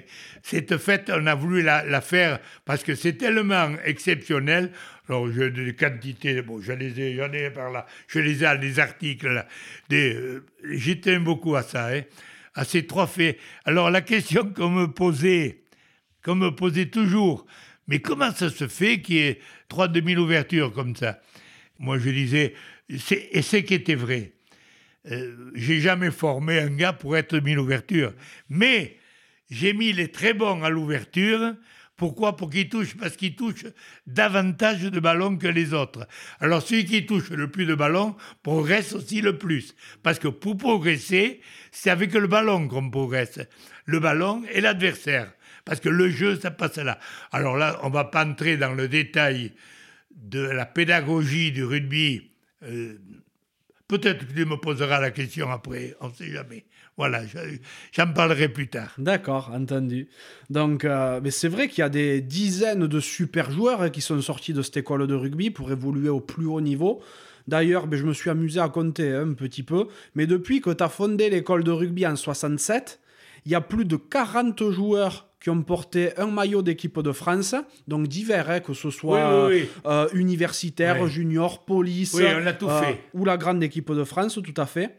D'ailleurs, un des derniers en date à être issu de la formation Peyroradaise et à jouer en top 14, c'est euh, le talonneur de Biarritz, Lucas Peyres Blanca. Quel C'est était c'est le dernier. Ouais, tout à fait. Donc, qui a, été, qui a fait France moins de 20 et qui, s'il continue comme ça, verra sans doute beaucoup plus. Mais euh, quelle était ta, ta politique à ce moment-là et comme tu le disais juste avant, ta pédagogie pour arriver à inculquer peut-être un, état d'esprit en particulier pour que les gamins se sentent plus impliqués? C'était c'était quoi ta patte en fait? Euh, tu, tu abordé un peu. C'est- C'est-à-dire, c'est un peu l'état d'esprit. Je crois que euh, le rugby, c'est la vie un peu. Voilà, pour moi. Euh, Il y a le moment où tu es sur le terrain et il y a le moment où tu es hors du terrain. Et il faut que ces moments-là, ils soient toujours exactement pareils. Quoi. Au départ, si tu n'as pas la qualité, tu n'arrives pas. Mais avec la qualité, c'est pas suffisant. Il faut l'état d'esprit savoir partager, savoir donner un peu aux autres, savoir euh, euh, recevoir un peu des autres, accepter les conseils, etc. Bon, et c'est cette habitude-là de d'éducation, moi je crois beaucoup à ça. hein. Je crois beaucoup. Euh, il, faut le- arriver à les faire vivre, à être près d'eux, à être leur dire comme ça. euh, le- L'expliquer. On était content qu'il y en ait beaucoup. hein, on était content qu'il y en ait beaucoup. Mais euh, je crois d'abord, bon, sincèrement, ça tient aux qualités des hommes. Mais à les perfectionner. Comme je te disais tout à l'heure, euh, les bons, on- ce que sentaient les bons, tu les mettais à des postes clés pour qu'ils touchent plus de ballons que les autres. Parce que celui qui veut progresser, c'est toucher du ballon. Mais après, il faut pas qu'il devienne individualiste. C'est ça Voilà, c'est-à-dire, il faut pas que tout soit axé sur lui, il faut que lui apporte aux autres aussi. Alors, c'est tout un travail de parler. Il y a le fait d'être de terrain, mais il y a le fait de parler avec les garçons et de leur donner des conseils, etc. Moi, je me souviens toujours, j'en ai parlé un peu au début, des conseils quand j'étais gosse de Germain Calbette, qui me, Germain Calbette, des, des vieux, des anciens, qui, qui te donnaient des conseils et tu les écoutes. Après, peut-être que tu deviens plus fort qu'eux. Ah, Euh, y a- c'est- aussi le qui but, sont hein. devenus plus forts que moi, mais peu importe, ils ont écouté ce que tu avais dit. Et ces, ces choses-là, je, je crois qu'il faut savoir les transmettre. Alors, tu peux, on peut avoir de très grands entraîneurs qui, sur le terrain, qui n'ont pas euh, cette finesse de pédagogie. euh, ils, vont peut-être moins réussir que d'autres. Moi, je crois beaucoup à l'entraînement du terrain et je crois beaucoup à l'entraînement après le terrain. Je vais citer un peu Jeff, et qu'il en est rien est allé faire avec son ami euh, Labitte qui est entraîné Carcassonne. Labitte lui a demandé de venir donner des conseils, y aller deux jours par semaine. Je dis, moi je disais, qu'est-ce que tu peux, en deux jours, on ne peut pas faire grand-chose. Non, si, je, lui je leur apporte de la confiance. Et il, a, il faisait, il voulait pas prendre la place des entraîneurs, il voulait pas là, mais il apportait de la confiance aux garçons. Et ça, c'est important, donner cette confiance sur le terrain. Bon, moi, ça m'arrive, on a des échanges avec mes petits-enfants, avec lui. Bon, je, je montrerai tout à l'heure, j'ai je- j'ai de- dépensé toutes les semaines à tous mes joueurs, à tous mes gosses qui sont joueurs de Tout à rugby. fait. Je voulais me parler de ça, c'est Ah bon. Voilà, on en parlera après. Mais les échanges sont importants parce que, parce que eux, ils apportent la confiance aux gars pour donner, mais nous aussi, moi du moins, je veux leur apporter cette force, cette confiance qu'ils aient en eux et qui, qui va faire leur force plus tard. Voilà. Ça fait un petit peu écho à un discours que, que m'a tenu quelqu'un que tu connais peut-être, Didier Sanchez, qui est un, euh, un entraîneur euh, émérite en mêlée, hein, tu vois, oui. vraiment le, le top du top. Et, et son, euh, son but, c'est plus que la qualité rugbystique de base du mec, c'est d'aller lui donner confiance pour aller derrière tirer le meilleur de ce qu'il peut apporter. Et c'est comme ça qu'il est arrivé à des résultats exceptionnels. Et j'ai l'impression que c'est un petit peu pareil pour toi parce que Oui. tu dis, euh, oui, on n'a pas forcément les, les meilleurs joueurs ou les meilleurs entraîneurs, mais c'est, c'est, euh, disons que la foudre, elle frappe pas 40 fois au même endroit, quoi. Oui. Et toi, tu en as quand même 40 qui, sont, qui ont porté un maillot bleu. Voilà. Il n'y a, a pas de hasard, c'est impossible. Voilà, mais c'est cette confiance apportée aux gosses, c'est ça, oui, qui te rendent après. Oui, parce que c'est vrai que tu as toujours des relations avec les, Ah oui, tous. avec Ah oui. les gamins que tu as entraînés. Oui, oui. Souvent, ils écrivent, ils m'a- ils m'apportent euh, un petit mot, quelquefois, ça te, ça te fait plaisir. Je ne je leur, je leur demande pas qu'ils le, le fassent, parce qu'il faut être euh, raisonnable et tout. Mais euh, je m'aperçois que dans les, in- même dans les interviews que tu as fait, eh, ils ont eu la, la délicatesse ou la gentillesse, mais de parler de moi tout le temps. C'est vrai. Ils l'ont fait, ils l'ont fait d'une manière spontanée. Et si, s'ils l'ont fait d'une manière spontanée, c'est ce que l'on a transmis leur plaisait, et, et c'était bien aussi. Je pense que c'est cela. Et ça, que cette confiance qui s'instaure entre l'entraîneur et le joueur, c'est parfaite, ça marche bien. Après, peut-être que d'autres entraîneurs va leur apporter sportivement autre chose. Mais déjà, la confiance, c'est beau. Et c'est bon, et c'est très bien. Exactement, parce que toi, ton rôle, c'était un peu euh, avec, avec ton équipe hein, d'arriver à faire euh, germer la graine que vous aviez plantée. Après, c'était aux autres entraîneurs quand, euh, Oui. quand, euh, quand les joueurs Ah, partaient dans sûr. des plus grands clubs, de faire le reste du boulot. Mais vous, arrivez à, à donner la fibre du rugby à ces gamins et les y faire rester, c'est peut-être ce qu'il y a de plus compliqué. Oui, c'est exactement ça. Tu vois, tu as résumé exactement un peu ce que je pense. Voilà. Et c'est très bien, parce que c'est vrai, leur apporter ça, après, euh, d'autres leur apportent davantage de choses importantes aussi, mais au départ, cette envie et cette confiance qu'ils aient en eux pour, pour pouvoir aller toujours plus loin. Tout à fait. Donc on en a parlé tout à l'heure, tu as été président du club jusqu'en 96. Est-ce que tu es toujours impliqué dans le club d'une manière ou d'une autre? Non, maintenant, je suis. Ils m'ont mis président d'honneur. Ça veut absolument rien dire. Mais enfin, bon. euh, bon j'ai moins envie aussi maintenant. J'ai passé l'âge. Je fais, par exemple, je fais tous les matchs. À Pérorade, oui. Mais je vais plus les matchs à l'extérieur. D'accord. Bon, je me déplace plus maintenant. Je, je sais même pas. Euh, Jeff à Bayonne, j'y suis pas allé de la saison. Euh, ça m'intéresse pas, Bayonne. Tu le regardes sur Canal, comme Oui, ça. voilà. non, je ne m'intéresse pas. Et, et ben, de toute manière, Bayonne, c'est pas mon club. Bah oui, ton Euh, club, c'est Pérorade. Voilà. Bayonne, c'est pas mon club. Mais par contre, j'ai mon fils qui est entraîneur à Bayonne.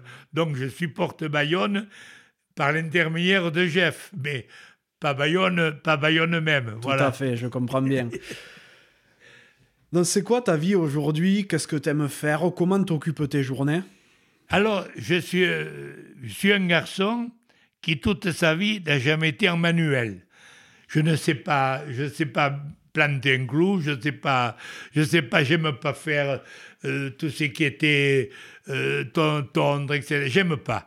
Mais je suis un garçon qui aime lire, j'aime lire, j'aime écrire, j'aime faire. Je me suis découvert il ne faut pas croire que je sois un grand poète, je me suis découvert le plaisir d'écrire et de, et de faire des poésies un peu. J'en fais quelques-unes, comme ça. je leur en fais aux gosses. Je le fais pour la famille, quoi, pour, pour, pour nous. Et ensuite, il y a quelque chose dont je m'occupe en dehors du rugby depuis quelques années, c'est euh, on a une chapelle qui est Notre-Dame du rugby. Notre-Dame du rugby, nous y avons fait beaucoup de travaux. Euh, elle est située à la rivière Saint-Savin. J'en suis le président. Et de là, je fais. Je, suis un homme, un homme de foi quand même. hein. J'avais un article là qui a été fait par, les, par la Fédération française de rugby, qui à l'époque ce qui faisait le, le- ce livre, le livre de rugby, de- le magazine, qui a fait un article sur moi qui m'a beaucoup plu. Il m'avait parlé Gaston Dubois, l'homme de foi. Alors, il avait fait un article, il avait parlé du rugby, bien sûr, on parle du rugby, mais on parle de l'homme qui a cette foi, tu as la foi euh, en Christ, mais as la foi en toutes choses, quoi. La foi, c'est foi en la vie. La vie, c'est la nature, le tout, c'est ça. Bon, ben, bon, je suis très impressionné par ça. Alors, je m'intéresse beaucoup à la chapelle, je fais des prières, je fais, j'écris beaucoup, je fais des prières, je fais euh, des, des messages pour les malades, enfin des morts. Des- Il y a pas mal de, de gosses qui sont morts. Alors ça m'a fait des hommages, je fais des, des trucs comme ça. Quoi, là. Euh, bon, j'aime écrire et j'aime lire. Eh bien, Voilà. magnifique. Et euh, tu, tu me parles de, de ta foi. D'où ça te vient et, et comment tu le pratiques au quotidien? Ah, il y a des, il y a la vérité, puis il y a des anecdotes abusantes, je vais en parler un peu. Mais la foi, ma mère euh, était impliquée un peu en, ca- en catéchèse, et ensuite, cette fois, je l'ai toujours eue. Bon, j'allais, euh, ça allait là, et là, c'était le point. Après, quand es à l'école normale, euh, je dis pas qu'elle était en sommeil, mais j'étais un peu plus tranquille. Mais quand on était avec, avec Dax, euh, on, était trois, on était trois garçons, il y avait Pachi Lasserre, euh, Jean, Jean Otats et moi, on, était croyants et on allait, à la messe aussi. Et alors, quand on était en déplacement, euh, une fois, on a dit on va aller à la messe. Alors, aussitôt tous, tous les joueurs, qui étaient croyants ou moins croyants, pas du tout pratiquants même, dirons-nous, disaient que si s'ils ne vont pas à la messe, on va, on va pas gagner cet après-midi. Alors, ils faisaient tout pour qu'on y aille. même nous, quand on n'avait pas trop envie, on y allait quand même pour, à cause des autres. Parce qu'ils disaient, Ah bah ah, il faut qu'ils aillent à la messe. Alors, alors, on allait tous les déplacements, on a tous les matchs partout, dans toutes les villes où nous avons joué, nous avons été à la messe. Quelquefois, ils nous appelaient un taxi. les, ils nous a- où il y avait, s'il y avait une voiture dirigeant, un dirigeant nous amenait. Mais c'était extraordinaire. Avec Dax, c'est comme ça. Et t'a- et t'avais pas euh, une bouteille euh, d'eau bénite, d'eau lourde Non. pour mettre au- autour Non, des, oui, du ça, Attends, il le faisait. Non, non, non, c'était une, une, une foi intérieure. Oui. Bon, moi, D'accord. je pas une foi expansive. euh, Et ce qui est génial, c'est que ta foi et celle de quelques-uns de tes camarades, c'est devenu presque de la superstition pour les autres. Oui, je, moi, je, eux le pensent pas, mais moi, je le pense que c'était ça pour eux. Eux, pour eux, ils, ah, il faut, ils disaient pas il faut qu'on aille, ils disaient il faut qu'ils y aillent. Hein, c'est, ça l'amusant. Bon, après, moi, j'ai continué parce que j'ai appris ça après. Gaston Ledbat et les autres m'ont demandé de, d'être président de notre, de, des Amis de Notre-Dame du rugby. C'est là-dessus qu'on a construit, on a reconstruit la chapelle, on a construit une salle où nous avons 500 maillots quand même, euh, la rivière. Et on reçoit des maillots du monde entier. C'est, les gens sont fétichistes un peu, hein, c'est, vrai. Enfin bon. Mais c'est très bien d'avoir ça. C'est Oui. incroyable d'avoir réussi à faire euh, quelque chose comme ça. Ah Parce oui. que c'est vrai que Notre-Dame du rugby, maintenant, c'est mondialement connu. Ben oui. C'est un truc de Ah fou. tu ne peux pas savoir à- quel point on reçoit des messages du monde entier. On a des Argentins qui sont allés, il, faut, il faut quand même le dire, étaient reçus en visite par le pape François, qui était arrêté, qui sont arrivés avec la statue de Notre-Dame de rugby. On a fait des, on a fait des, on a fait des petites statues, Ouais, on a fait ouais, tout ouais. ça. Et ils ont parlé de- au pape de Notre-Dame du rugby. Lundi de Pentecôte, on fait un rassemblement pour le souvenir des hommes. Parce que moi, je suis très attaché au souvenir de ceux qui ont disparu. Voilà. Et ça tient au fait que l'école rugby de Péroade, on est, on en est maintenant, depuis la création en 57, je tiens un jour, j'ai un livre, je tiens un jour la, le- telle grosse, te- telle année, etc. On en est à 3300, 3350 élèves qui sont passés par l'école rugby. Et nous avons quand même une cinquantaine de gosses parmi ceux-là qui sont morts, ou d'accidents ou de maladies. Ça, c'est quelque chose qui m'a frappé, parce que tout à fait au début, quand j'ai eu le premier mort, un gosse de 12 ans, de l'âge de mon fils aîné, leucémie, qui est mort, euh, qui était à l'école rugby, que, que un peu deux mois avant, parce qu'il traînait en courant. euh, je- m'en, suis vu, voulu. Enfin, ça aurait rien changé. Dans le fond, je le, de, le- de l'engueuler, ça lui faisait, ça lui faisait plaisir que je m'intéresse à lui, Mais tous ces morts, euh, ça m'a toujours frappé, toujours, ces, ces gosses-là. Euh, M'occuper des familles, euh, aller voir les familles, etc. Chaque fois, tous. Alors, j'ai voulu associer tous les autres. J'ai fait un livre blanc où tu as par club, etc. Bon, c'est énorme ce qu'il y a maintenant. Tous les gens, il il y en a qui arrivent. Ce livre est sur l'hôtel de, de Notre-Dame. Il y a des gens de passage. On a 2 à 3 000 personnes qui passent par an, hein, quand même. hein. C'est énorme. hein. Parce qu'il laisse un mot, tu sais. oui, oui. On a mis un livre, ils mettent un mot, etc. Et euh, eux, ils lisent, quelquefois, ils ajoutent des noms. Et tous les ans, je mets à jour. Quoi. Voilà. D'accord. Ajoute des noms, donc, les personnes qui, euh, qui ont joué ici qui ont jou- euh, pas ici, non, mais en France entière d'accord, ou ok. ailleurs. Ah non, non, tous les clubs. eh, moi, je- D'accord. ah non, la chapelle, euh, moi, j'y ai, mais les Péroradis, ils y sont tous. eh. Les anciens comme les gosses, quoi, tout le monde. c'est génial. Mais les autres clubs aussi. Alors évidemment, c'est morbide ce que je dis, mais le journal le matin, un type que moi je, je mets à jour mon cahier ici, je, mets, je prends des noms. Après, on écrit à tous les clubs. Et les clubs sont comme ils sont. euh, Il y en a qui te répondent, il y en a qui te répondent pas. Bon, euh, bah, bon là, il faut pas leur en vouloir. Et, hein. et le but, c'est quoi? C'est d'avoir un, un recueil de tous les joueurs de rugby de Voilà, France? c'est-à-dire, moi, c'est ça la foi. C'est pour les confier à Notre-Dame du rugby et qu'elle s'occupe d'eux dans, dans l'autre vie que nous menons ailleurs. Voilà. Magnifique. Je voulais me parler un peu de Notre-Dame. Eh ben, c'est bien, c'est une bonne chose. Mais tu vois, j'en avais. Bien sûr, je connaissais Notre-Dame du rugby, j'en avais entendu parler, mais je savais pas que tu y étais lié. Oui, ça, là, alors là-dessus, pour faire le, la salle d'exposition qu'on a fait, il a fallu trouver de l'argent. Euh, J'avais sollicité le président de la fédération, avant, euh, Pierre Camus, avant Camus. euh, euh, l'a passé La passée, voilà. La passée, je l'avais dit, il me faudrait que, pour ça, quoi, qu'on donne un peu d'argent. Camus, il était pour, hein. Camus, on, a- on était dans le même ordre d'idée, là. Et il m'a dit, écoute, euh, moi, nous, on ne peut pas te donner de l'argent pour ça, mais en 99, on parle de 99 où il y avait Titou, là, tu organises, on organise un stage à euh, Molietz, tu t'en occupes, je m'en suis occupé avec le comité des Landes, hein. tu t'en occupes, euh, l'hébergement et tout, et on te fait on fait un match, on fait le match à Dax. On avait fait l'équipe de France contre l'équipe de Côte Basque.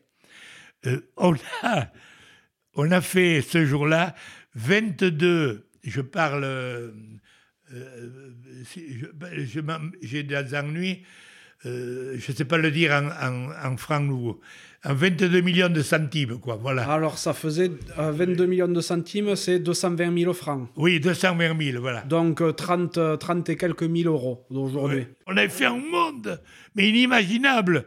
Euh, il- il- la il n'y a, pas cru que. D'ailleurs, ils ont fait des matchs par la suite, ils l'ont plus donné à un club. hein. Ah oui, Ils l'ont gardé pour eux. ouais, Bon, d'accord.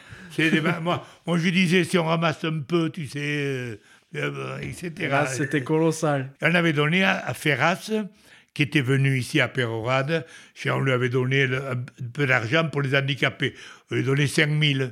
On avait gardé les, les 15 000 pour, Ah, euh, oui, oui. pour nous. Quoi, voilà. Bien sûr. J'ai ouï dire que tu faisais une collection un petit peu spéciale. Ah et oui, ça oh. pouvait pas mieux tomber par rapport à notre discussion du jour. Ah oui, alors là, puisqu'on parle de collègues, je suis un peu, un peu fétichiste aussi dans un sens. À l'époque, quand tu étais à Dax, tu avais des cartes d'invitation. Oui. On ne te payait pas beaucoup, mais on te donnait deux cartes d'invitation pour tes, pour tes copains. Puis j'avais, moi, j'aimais offrir à mes amis les cartes pour venir au match, etc. À tel point que Patache Dassé, le président, il m'en offrait toujours à la fin, à- après le match. hein, Alors j'en avais, euh, j'avais fait des, des, des tableaux avec les cartes d'invitation de DAC contre, c'est ça. Puis après il y a eu les pins à un moment donné, mais après c'était les cravates. Eh oui. Alors, je dois voir, je les ai au départ, je, je les mettais un peu là, bon. Euh, maintenant, elles sont dans un carton. Je ne suis pas amateur de cravate et j'en porte pas. Mais euh, de, par, de par ma position hein, euh, à, à Côte Basque, j'étais président de la commission de sélection. Alors, je- les cravates du, du comité, j'en avais. Alors, je changeais toujours partout, D'accord. dans tous les clubs, dans tous les comités, les tournées que j'ai fait dans les pays, au Zimbabwe, en Argentine. Bon, j'ai changé les cravates. J'ai 200 cravates là. Oh. Ou 300, je ne sais plus. J'en ai un carton. euh. Tu suis le rugby encore ou tu le regardes à la télé un petit Ah peu? oui, oui, Ouais. je suis le rugby, oui. Ouais. Je suis le rugby, oui. Là, le, le rugby, ça, là, j'ai des idées arrêtées là-dessus. Je trouve, bon, le rugby, je trouve qu'il ça, il, il est meilleur maintenant qu'il était euh, à mon époque, c'est certain. Il y a les, les progressions qui se font, etc. Le rugby est devenu euh, nettement plus rapide, nettement plus fort, etc. Après, si on me demande de, de- de ce que je pense de la gestion du rugby, là, je ne suis pas toujours d'accord. hein. Hein. Je ne suis pas un pro-Laporte, moi. hein. D'accord. Bon. J'étais copain avec, euh, avec Camus. Je suis resté toujours. euh, bah, mes amis sont toujours des amis fidèles, même s'ils ont disparu. Et je reste toujours avec eux, avec leur théorie. Parce que j'étais copain, ça a commencé avec euh, Patache Dassé, avec euh, Gaston Ledbatz, avec Camus. Ce ont toujours été mes amis de Côte-Basse, avec qui nous épousions les mêmes idées, les mêmes, euh, les mêmes contrôles. Là, maintenant, c'est la manière dont ça se joue pas la manière dont ça se gère, euh, je ne suis pas d'accord. Déjà, euh, on s'aperçoit un peu, je lisais sur la tablette aujourd'hui ou hier, il y a déjà des histoires à la porte avec des magouilles, euh, avec Montpellier ou autre. Ah, écoute, c'est, c'est pas bien ça. Évidemment, à l'époque, on ne te donnait pas d'argent. On te donnait une cravate. voilà. le- moi, j'ai ramassé des cravates, oui. c'est sûr, c'est de l'argent, les T'es cravates. t'es arrivé trop tôt. Oui, et- non, mais non, ça ne me gêne pas, mais je préfère avoir les cravates que de l'argent.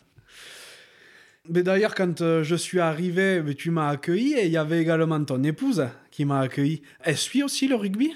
Qui, ma femme? Oui. Oh oui, absolument. Alors là, je vais parler un peu rapidement d'elle. Euh, elle est, euh, je l'ai connue, elle avait 19 ans. hein. Quand- à mon retour du Racing à Dax, euh, on, a commencé à sortir ensemble. Voilà. Mais elle, elle, euh, elle, ne gardait pas les articles de journaux. Elle toutes les semaines, des photos. Il y a le photographe de, de Dax, de Richard, c'était. Il prenait les photos où, où je me trouvais et elle achetait les photos. Alors, bah, moi, j'ai eu des photos. Après, on a commencé à garder sur la fin quelques articles. Mais pour les enfants, elle a, elle, elle a collectionné tous les articles. On a des volumes comme ça, là, tiens. Elle est portée, tu vois, des cahiers comme ça, Magnifique. où il y a les articles euh, d'école de rugby. Elle était, ici. Gaston Dubois, les petits condamnés à travailler pour les grands. Bon, mais ça, c'est une sélection. hein. Dubois va quitter Dax. euh, Bon, euh, elle en a, il y en a, on en a. Elle l'a fait pour les trois. Ah, c'est super. Et- mais euh, les deux premiers, c'était des petits bouts d'articles. Ils jouaient à Perroise, on n'avait pas trop. Avec Jeff, on a eu tous les clubs. Ah ben oui. Alors, y en- on en a comme ça 20 ou 25. Ouf. Pour expliquer aux auditeurs qui, bien sûr, ne verront pas ce que, ce que tu me montres, tu as des, des porte-vues avec tout un tas d'articles sur, euh, sur, sur toi, sur tes fils. Euh, voilà, euh, un et je peu suppose sur sur- moi, un peu ses enfants, et surtout sur Jeff. Et après, voilà, c'est... C'est c'est génial, vous avez tout conservé. Le rugby, c'est vraiment une passion que tu partages avec ton épouse. Ah oui. Alors, elle, pour en finir avec elle, comme tu m'as posé la question, je l'ai connue à 19 ans. Ses parents l'amenaient, étaient supporters de l'US Dax. Il l'a menée partout. Donc, euh, je l'ai trouvée au bord du terrain. On ne s'est plus ensemble. Et puis après, on s'est mariés. Et elle a continué à me suivre euh, toutes les années à Dax parce que je l'ai connue. Moi, j'avais 24 ans. Je me suis marié à 27 ans. Voilà.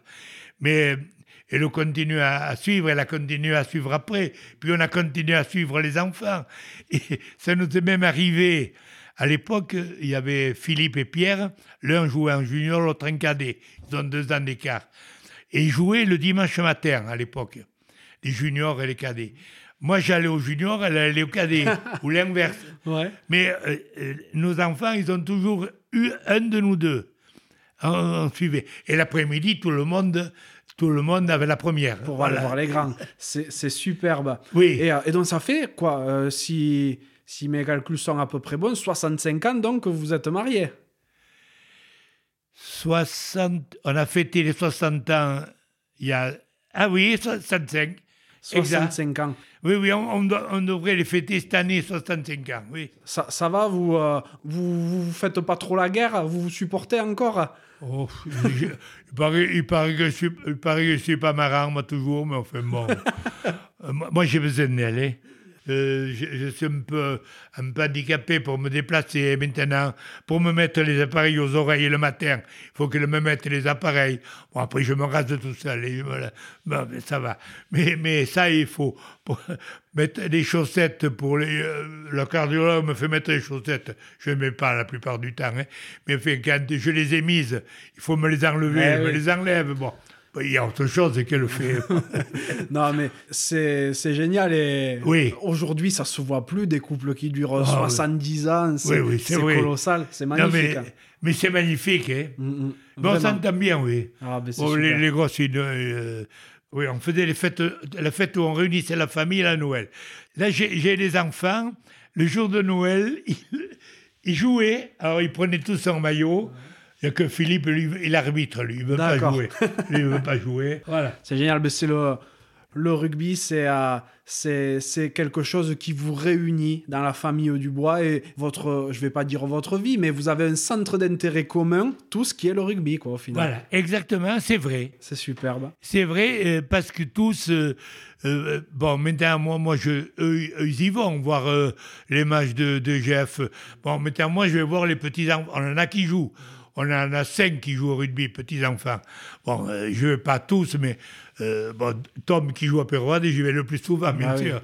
Mais les autres aussi, il y en a un qui joue à R, un qui joue à Cestas, un qui joue à Biarritz, et l'autre, euh, qui est prof de gym, le, le petit-fils, c'est-à-dire eh ben, le frère de Thomas, Mathieu. Alors, lui, il voulait jouer ici. Et comme il n'a pas fait la- le dépôt de licence en temps ordinaire, la fédération, ça me fout les boules. Et la fiche les boules, il n'a pas la licence encore. Alors qu'on aurait besoin, peu Ah bah oui, d'un type comme lui. Il a 33 ans. Bien sûr, il voulait jouer un an pour aider un peu. Mais il joue à Paris avant. Mais maintenant, il est là. Il peut jouer. Il pouvait apporter beaucoup à l'équipe. Bon. Bah, c'est comme ça. Oui, Mathieu, très bon joueur. D'ailleurs, il joue, il joue centre, si je Oui. me souviens bien. Ben, il a, ben non, mais c'était un bon, c'est un bon joueur. C'était un joueur qui a le niaque qui pouvait amener les autres. Ouais. Voilà. Ouais, bon. ouais. Donc effectivement, hein, tu as 13 petits-enfants, dont, euh, comme tu le dis, 5 jouent au rugby. Et tu l'abordais rapidement tout à l'heure. Avant chaque match, tu as une attention particulière pour chacun d'eux. Oui, oui, c'est-à-dire, je ne le fais pas à tous, je le fais qu'à ceux qui jouent. Ceux qui ont déjà joué, qui ne jouent plus, ils ne reçoivent pas de mots. hein. Alors je fais une, euh, ils appellent ça un proverbe ou une pensée. Alors les filles, ma petite fille aînée, la petite aînée de Philippe, non et qui elle travaille euh, à, au Segor, voilà. Elle est manager, manager euh, dans un hôtel. Voilà, bon, elle, a- elle est bien, elle a un bon poste. Elle a dit, mais mais il faudrait quelque chose, euh, tu le fais aux garçons, mais tu pourrais le faire à nous pour, pour nous booster pour le travail. Alors je fais une pensée, j'ai quatre petites filles, je fais une, pen- une pensée à mes quatre petites filles, la même. hein. Et aux garçons, je fais une autre pensée. C'est pas la même parce que euh, l'un c'est pour être sérieuse, etc. Des tas de pensées. L'autre c'est davantage lié au sport. Voilà. hein. C'est super. Le moins qu'on puisse dire, c'est que tu as une vision globale hein, du rugby. Tu as traversé les périodes et l'évolution de ce sport. Tu as côtoyé ben, le, haut niveau à l'époque en tant que joueur. Tu as connu la formation pendant des décennies. Euh, tes fils ont joué à Peyrorade, puis euh, d'autres ont joué à, haut niveau également, dont Jeff qui a connu une carrière pro et qui est maintenant entraîneur. Donc avec euh, tout ce que tu as vécu et tout ce que tu observes, quel est ton regard sur le rugby actuel, sur tout ce que c'est devenu? Tu m'as dit tout à l'heure que tu trouvais que en termes de jeu, ça s'était beaucoup amélioré. Sur tout le reste, qu'est-ce que tu en penses? J'ai toujours un regard bienveillant sur le rugby. Mais euh, le, le rugby a évolué. Et je me rappelle la période où il est devenu pro. Il est devenu pro. On m'a interrogé à ce moment-là parce que je faisais partie d'une commission euh, qui parlait de rugby amateur et on voulait savoir mon opinion. Et c'était, euh, je crois que c'était euh, un journaliste de Midi Olympique, Nairou, Nairou, c'est ça qui était venu m'interviewer. Et il a fait deux pages sur Midol. Bon, je vais résumer les deux pages. Il me disait, qu'est-ce que vous en pensez? Je dis, moi, je suis pour le rugby amateur qui se joue le samedi, mais je suis pour le rugby pro qui se joue le dimanche. Et je disais, je disais, le rugby du samedi a besoin du rugby du dimanche, comme le rugby du dimanche a besoin du rugby du samedi. Les deux doivent se côtoyer et doivent pouvoir vivre ensemble. T'as tout dit, Je effectivement. voulais, je voulais le dire, parce qu'après, après, c'était développé. Moi, j'étais, j'étais pour un rugby, j'étais pour un rugby de comité, davantage qu'un rugby de club. Parce que je m'occupais au comité de Côte Basque à ce moment-là. On a fait des tournées avec la Côte Basque. On est allé en Argentine, on est allé au Zimbabwe, on est allé en Nouvelle-Zélande.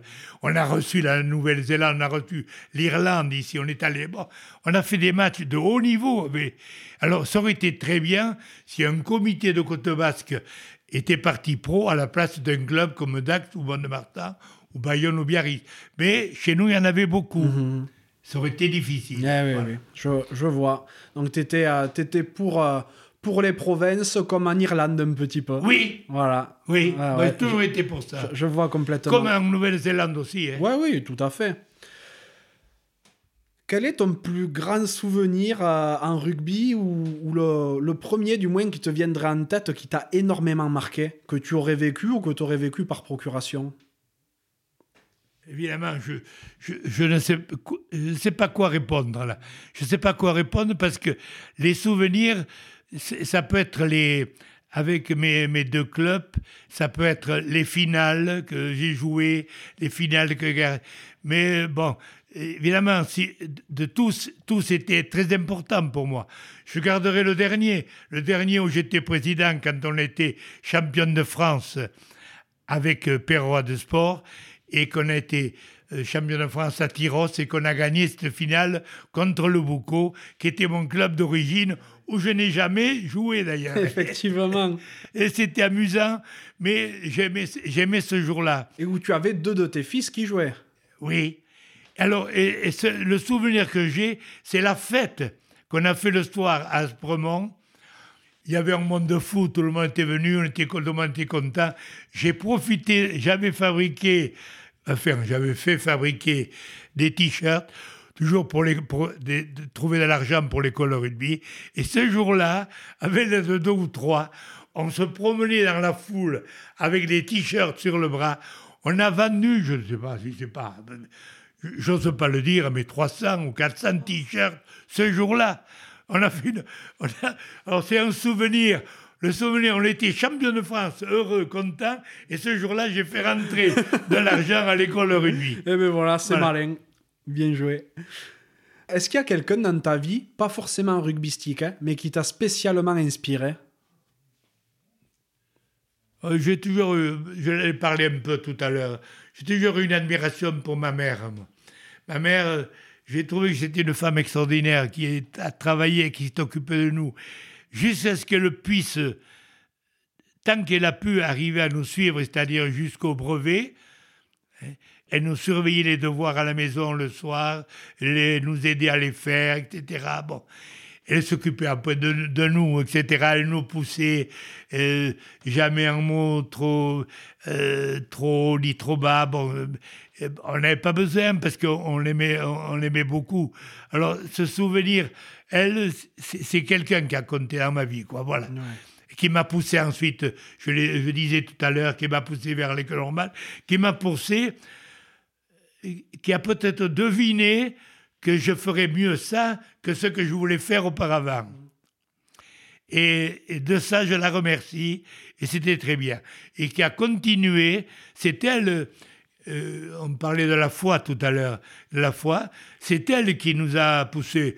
Mon père était un homme charmant, mais c'était pas, pas un grand pratiquant, il était même pas, pas- pas- pratiquant, pas pratiquant du tout. Bon, paix à son âme. Mais elle, elle, nous a inspiré cette foi, euh, à ma sœur comme à moi d'ailleurs, hein, et, et qui nous est restée. Malgré les endroits où je suis passé, parce que je ne suis pas passé dans des endroits où on cultive la foi. Parce qu'une école normale, c'est pas fait pour cultiver la foi. C'est sûr. Mais euh, ça ne t'a pas empêché, et personne ne t'a empêché de le faire. hein. Ça aussi, je remercie. Mais c'est ça, la vraie laïcité, c'est ça. Complètement. C'est respecter les choix des autres. Et ça, moi, ça me sert maintenant. Moi, je respecte tous, tout ce, pen- tout ce que pensent les autres, tout ce que font les autres. Il faut les respecter. On peut être, ne, pas, ne pas être d'accord avec ce qui est pratique, mais c'est leur choix, on dit. Tout à fait. Du monde pourrait s'en inspirer pour le coup. Oui. Dans ta vie, est-ce qu'il y a un, euh, un échec qui t'a fait avancer spécialement? Des échecs, il y en a eu. Ouais. On en a eu tous. Importants, je ne pense pas. hein. Mais euh, des échecs qui m'ont fait avancer, je ne pense pas. Je crois que je, je menais ma vie tranquillement. J'ai j'ai toujours voulu faire ce que je voulais. Ça n'a jamais été, euh, jamais été un échec. Ouais. Si je parle sportivement, un échec, perdre une finale, c'est dur. En perdre trois, c'est difficile. Je me doute, oui.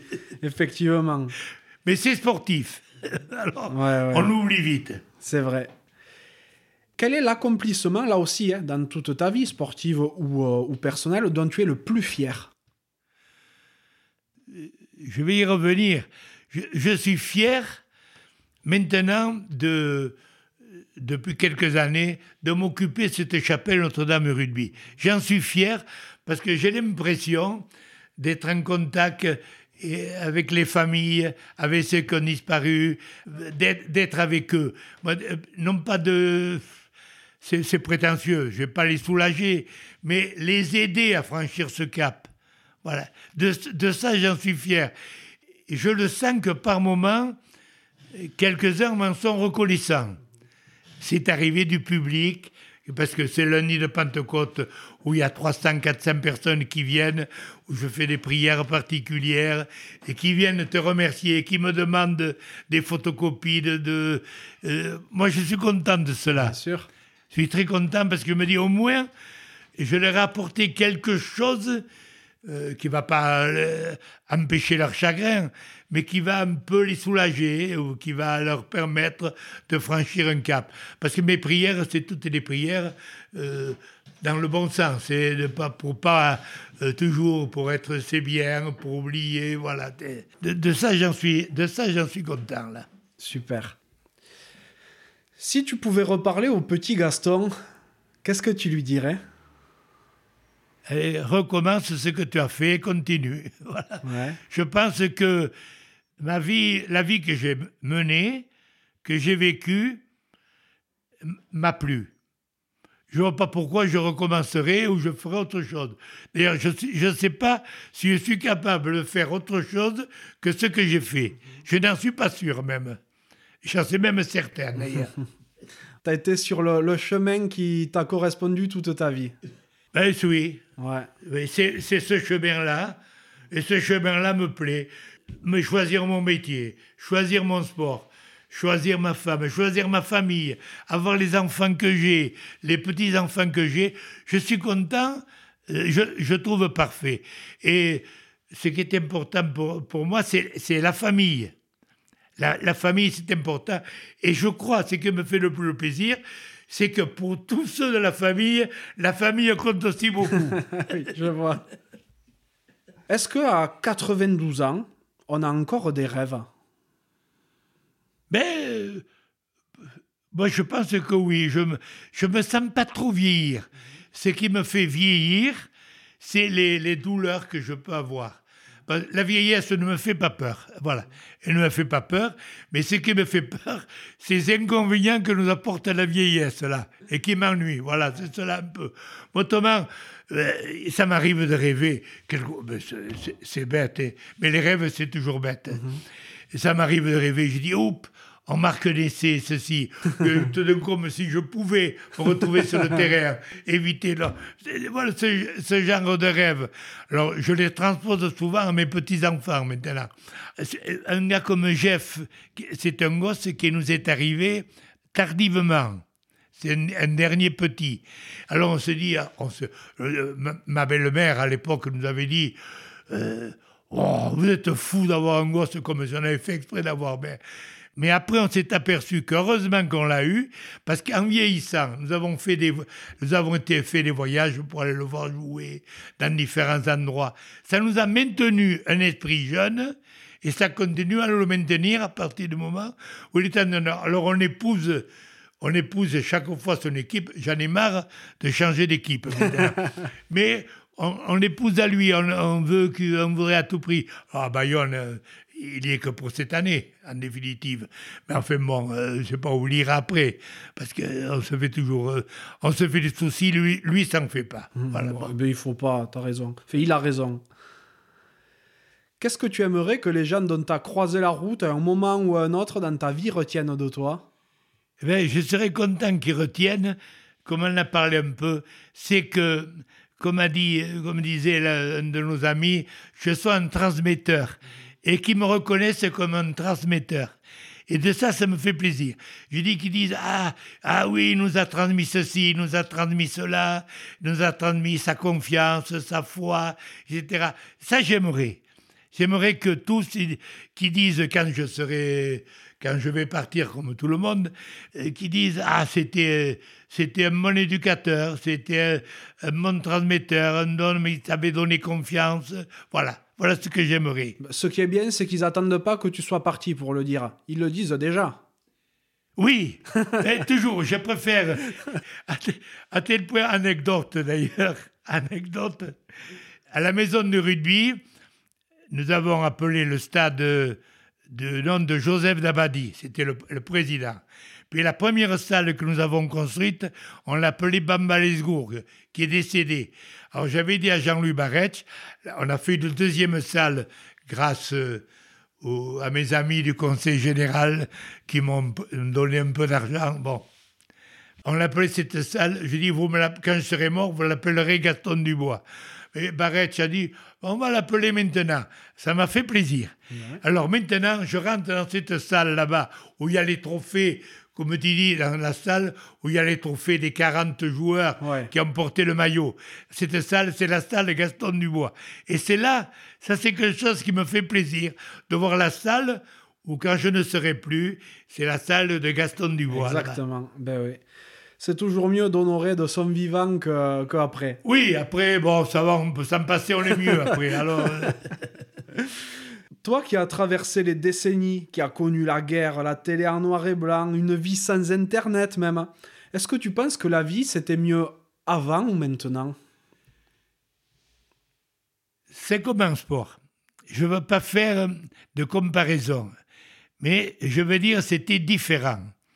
C'était différent à l'époque euh, où j'ai, comme tu dis, quand j'étais jeune, j'étais jeune, c'est la vie était différente. Elle me plaisait, elle me plaisait, mais celle que je mène maintenant me plaît aussi. Alors, je ne pas comparer. J'avais un âge différent, mais les deux étaient bien. Moi, je crois que et en sport, c'est pareil. ça jouait bien avant, ça joue bien maintenant, mais d'une manière différente. C'est pas comparer, c'est dire que les choses étaient différentes, mais les deux étaient bien. Mhm. Donc le podcast s'appelle La cravate. Et il y a une question que je pose à tous les épisodes, à tous mes invités bien entendu, c'est à quoi voudrais-tu mettre une cravate? Il y, a, le côté sport et, le côté politique. comme nous avons parlé beaucoup de sport, je parlerai un peu de politique. Euh, moi, ce qui me fait râler maintenant, à qui je mettrais une belle cravate d'ailleurs, hein, c'est justement tous ces, ces opposants qui critiquent la présidence actuelle, la présidence, le gouvernement actuel qui donne des mesures contre le Covid, etc. Et il y a des gens qui disent Oh, ils ne font ça pas bien, etc. C'est très difficile de leur part. Euh, ils essaient de, trouver quelque chose. À nous, on nous a dit vaccinez-vous trois fois. Puis il y a des gens qui disent ah, il ne faut pas vacciner, c'est pas bon. De quel droit? De, quel droit peut-on dire ça? Le gouvernement, je crois qu'il prend des, positions, mais des solutions qui sont les plus raisonnables. Elles sont raisonnables, il faut s'y conformer. Alors, je suis contre ces opposants qui dénigrent tout mais qui ne donne pas de solution. Voilà. Alors cette cravate, je, la balance à tous ces extrémistes. Je suis contre ces extrémistes euh, de, droite, mais je suis aussi contre les extrémistes de gauche. Je ne citerai pas les deux personnages qui se trouvent là, mais ils peuvent être sûrs que je ne voterai pas pour eux. qui est-ce que tu aimerais que j'invite sur un prochain podcast? Ah, oui. Eh bien, sur le prochain, moi j'aimerais que tu invites pour faire le, le, trio de gars de 2000, j'aimerais bien que tu invites Jeff. Ah. Que tu Jeff, parce qu'on a, il y a eu Long pour Perroade. Il y a eu cette année 2000 qui était exceptionnelle, avec Tito La Maison, avec Julien Peyrelong et Jeff Dubois, avec trois demi-ouvertures en équipe de France différentes, mais dans une équipe de France. Les deux premiers ont été invités, le troisième ne l'est pas encore. J'aimerais bien qu'il le soit. Pour la, la, bonne cause la bonne cause de, de ce postcard ou de, ou de Eh bien, ce serait avec joie. Et en plus, Mon petit doigt me dit qu'il écoutera cet épisode. Donc il va vite entendre l'invitation. C'est lui, lui, qui me l'a envoyé, je crois. Est-ce qu'il y a une question que tu aurais aimé que je te pose qu'on n'a pas abordé du tout? Ou un sujet que tu aurais aimé qu'on voit ensemble? Ben, Tu m'as posé pour moi les questions importantes. Euh, je les résume d'ailleurs. Pour moi, c'était le, sport, le, rugby euh, en France, à Pérorade et en France, tu l'as posé. La famille, on en a parlé aussi beaucoup. La, chapelle du rugby, avec ma foi, on en a parlé aussi. Ce sont dans ma vie trois choses importantes. Ce sont les plus importantes. Après, bon, bien sûr qu'il en restera d'autres. Mais non, vraiment, je ne vois pas ce que tu aurais pu me demander en plus. Je ne le vois pas. Eh bien, tu m'en vois ravi. Alors, ça veut dire qu'on a fait un tour d'horizon assez, euh, assez global. Non, mais merci beaucoup, Gaston, de m'avoir reçu. Merci à Julien Peyrelong d'avoir eu cette super idée. Et encore, euh, bien sûr, merci à ton petit-fils Thomas d'avoir rendu tout ça possible. Je suis très heureux vraiment d'être venu à ta rencontre. C'est super inspirant d'échanger avec des anciens qui ont tout le vécu que tu peux avoir et qui transmettent avec tant de passion ce qu'ils aiment. Donc je te souhaite vraiment une super continuation, de continuer à voir encore plein de matchs, à suivre le rugby. Et je suis ravi, bien sûr, de dire qu'ensemble, on a pu ajouter une petite cravate à ta collection. Oui, à très bientôt. J'étais très heureux de t'accueillir, de t'accueillir surtout dans la maison où nous avons rassemblé tout que tu vois autour de nous, tous les documents qui ont fait notre notre chance, notre vie, c'est-à-dire l'équipe de DAC derrière, les enfants sur les étagères, enfin, d'avoir rassemblé ici tout le monde, l'endroit où nous vivons, où je lis, où j'écris, et voilà, et c'est tout. Juste avant qu'on se quitte, je vais me, me permettre de te demander une petite faveur. Est-ce que tu serais d'accord pour nous réciter le dernier poème que tu as envoyé à tes petits-enfants et à ton fils pour leur match du week-end dernier? Oui, Bien sûr que je suis d'accord, puisque je le fais toutes les semaines. Alors, je vais réciter le poème de la semaine dernière. L'essentiel, maintenant, c'est de gagner. Le reste importe peu. La seule vérité, c'est compter pour le groupe que tous veulent aimer. C'est entrer en victoire pour n'en sortir jamais. L'essentiel, c'est recevoir autant qu'on peut donner, ne plus jamais perdre, en être rassasié. C'est voir la joie des autres qu'ils fondent de bonheur, mériter leur confiance et devenir meilleurs. L'essentiel, c'est jouer sur le pré, quoi qu'il puisse arriver, le reste importe peu. La seule vérité, c'est inspirer à, tous un sentiment si fort qui pourrait nous survivre au-delà de ce sport. Je crois que l'important est fait de petits riens, une touche gagnée, une course au plus loin. Contrairement à ce que l'on peut raconter, la fortune et la célébrité ne font que passer. Merci d'être encore là et d'avoir écouté cet épisode jusqu'au bout. J'espère sincèrement qu'il vous a plu. Si tel est le cas, ce serait super sympa de le noter 5 sur 5 sur Apple Podcast et de le partager autour de vous. Ça m'aiderait à encore plus le faire reconnaître et à convaincre de nouvelles personnes à jouer le jeu de la cravate. Si vous laissez un commentaire, sachez que je les lis tous.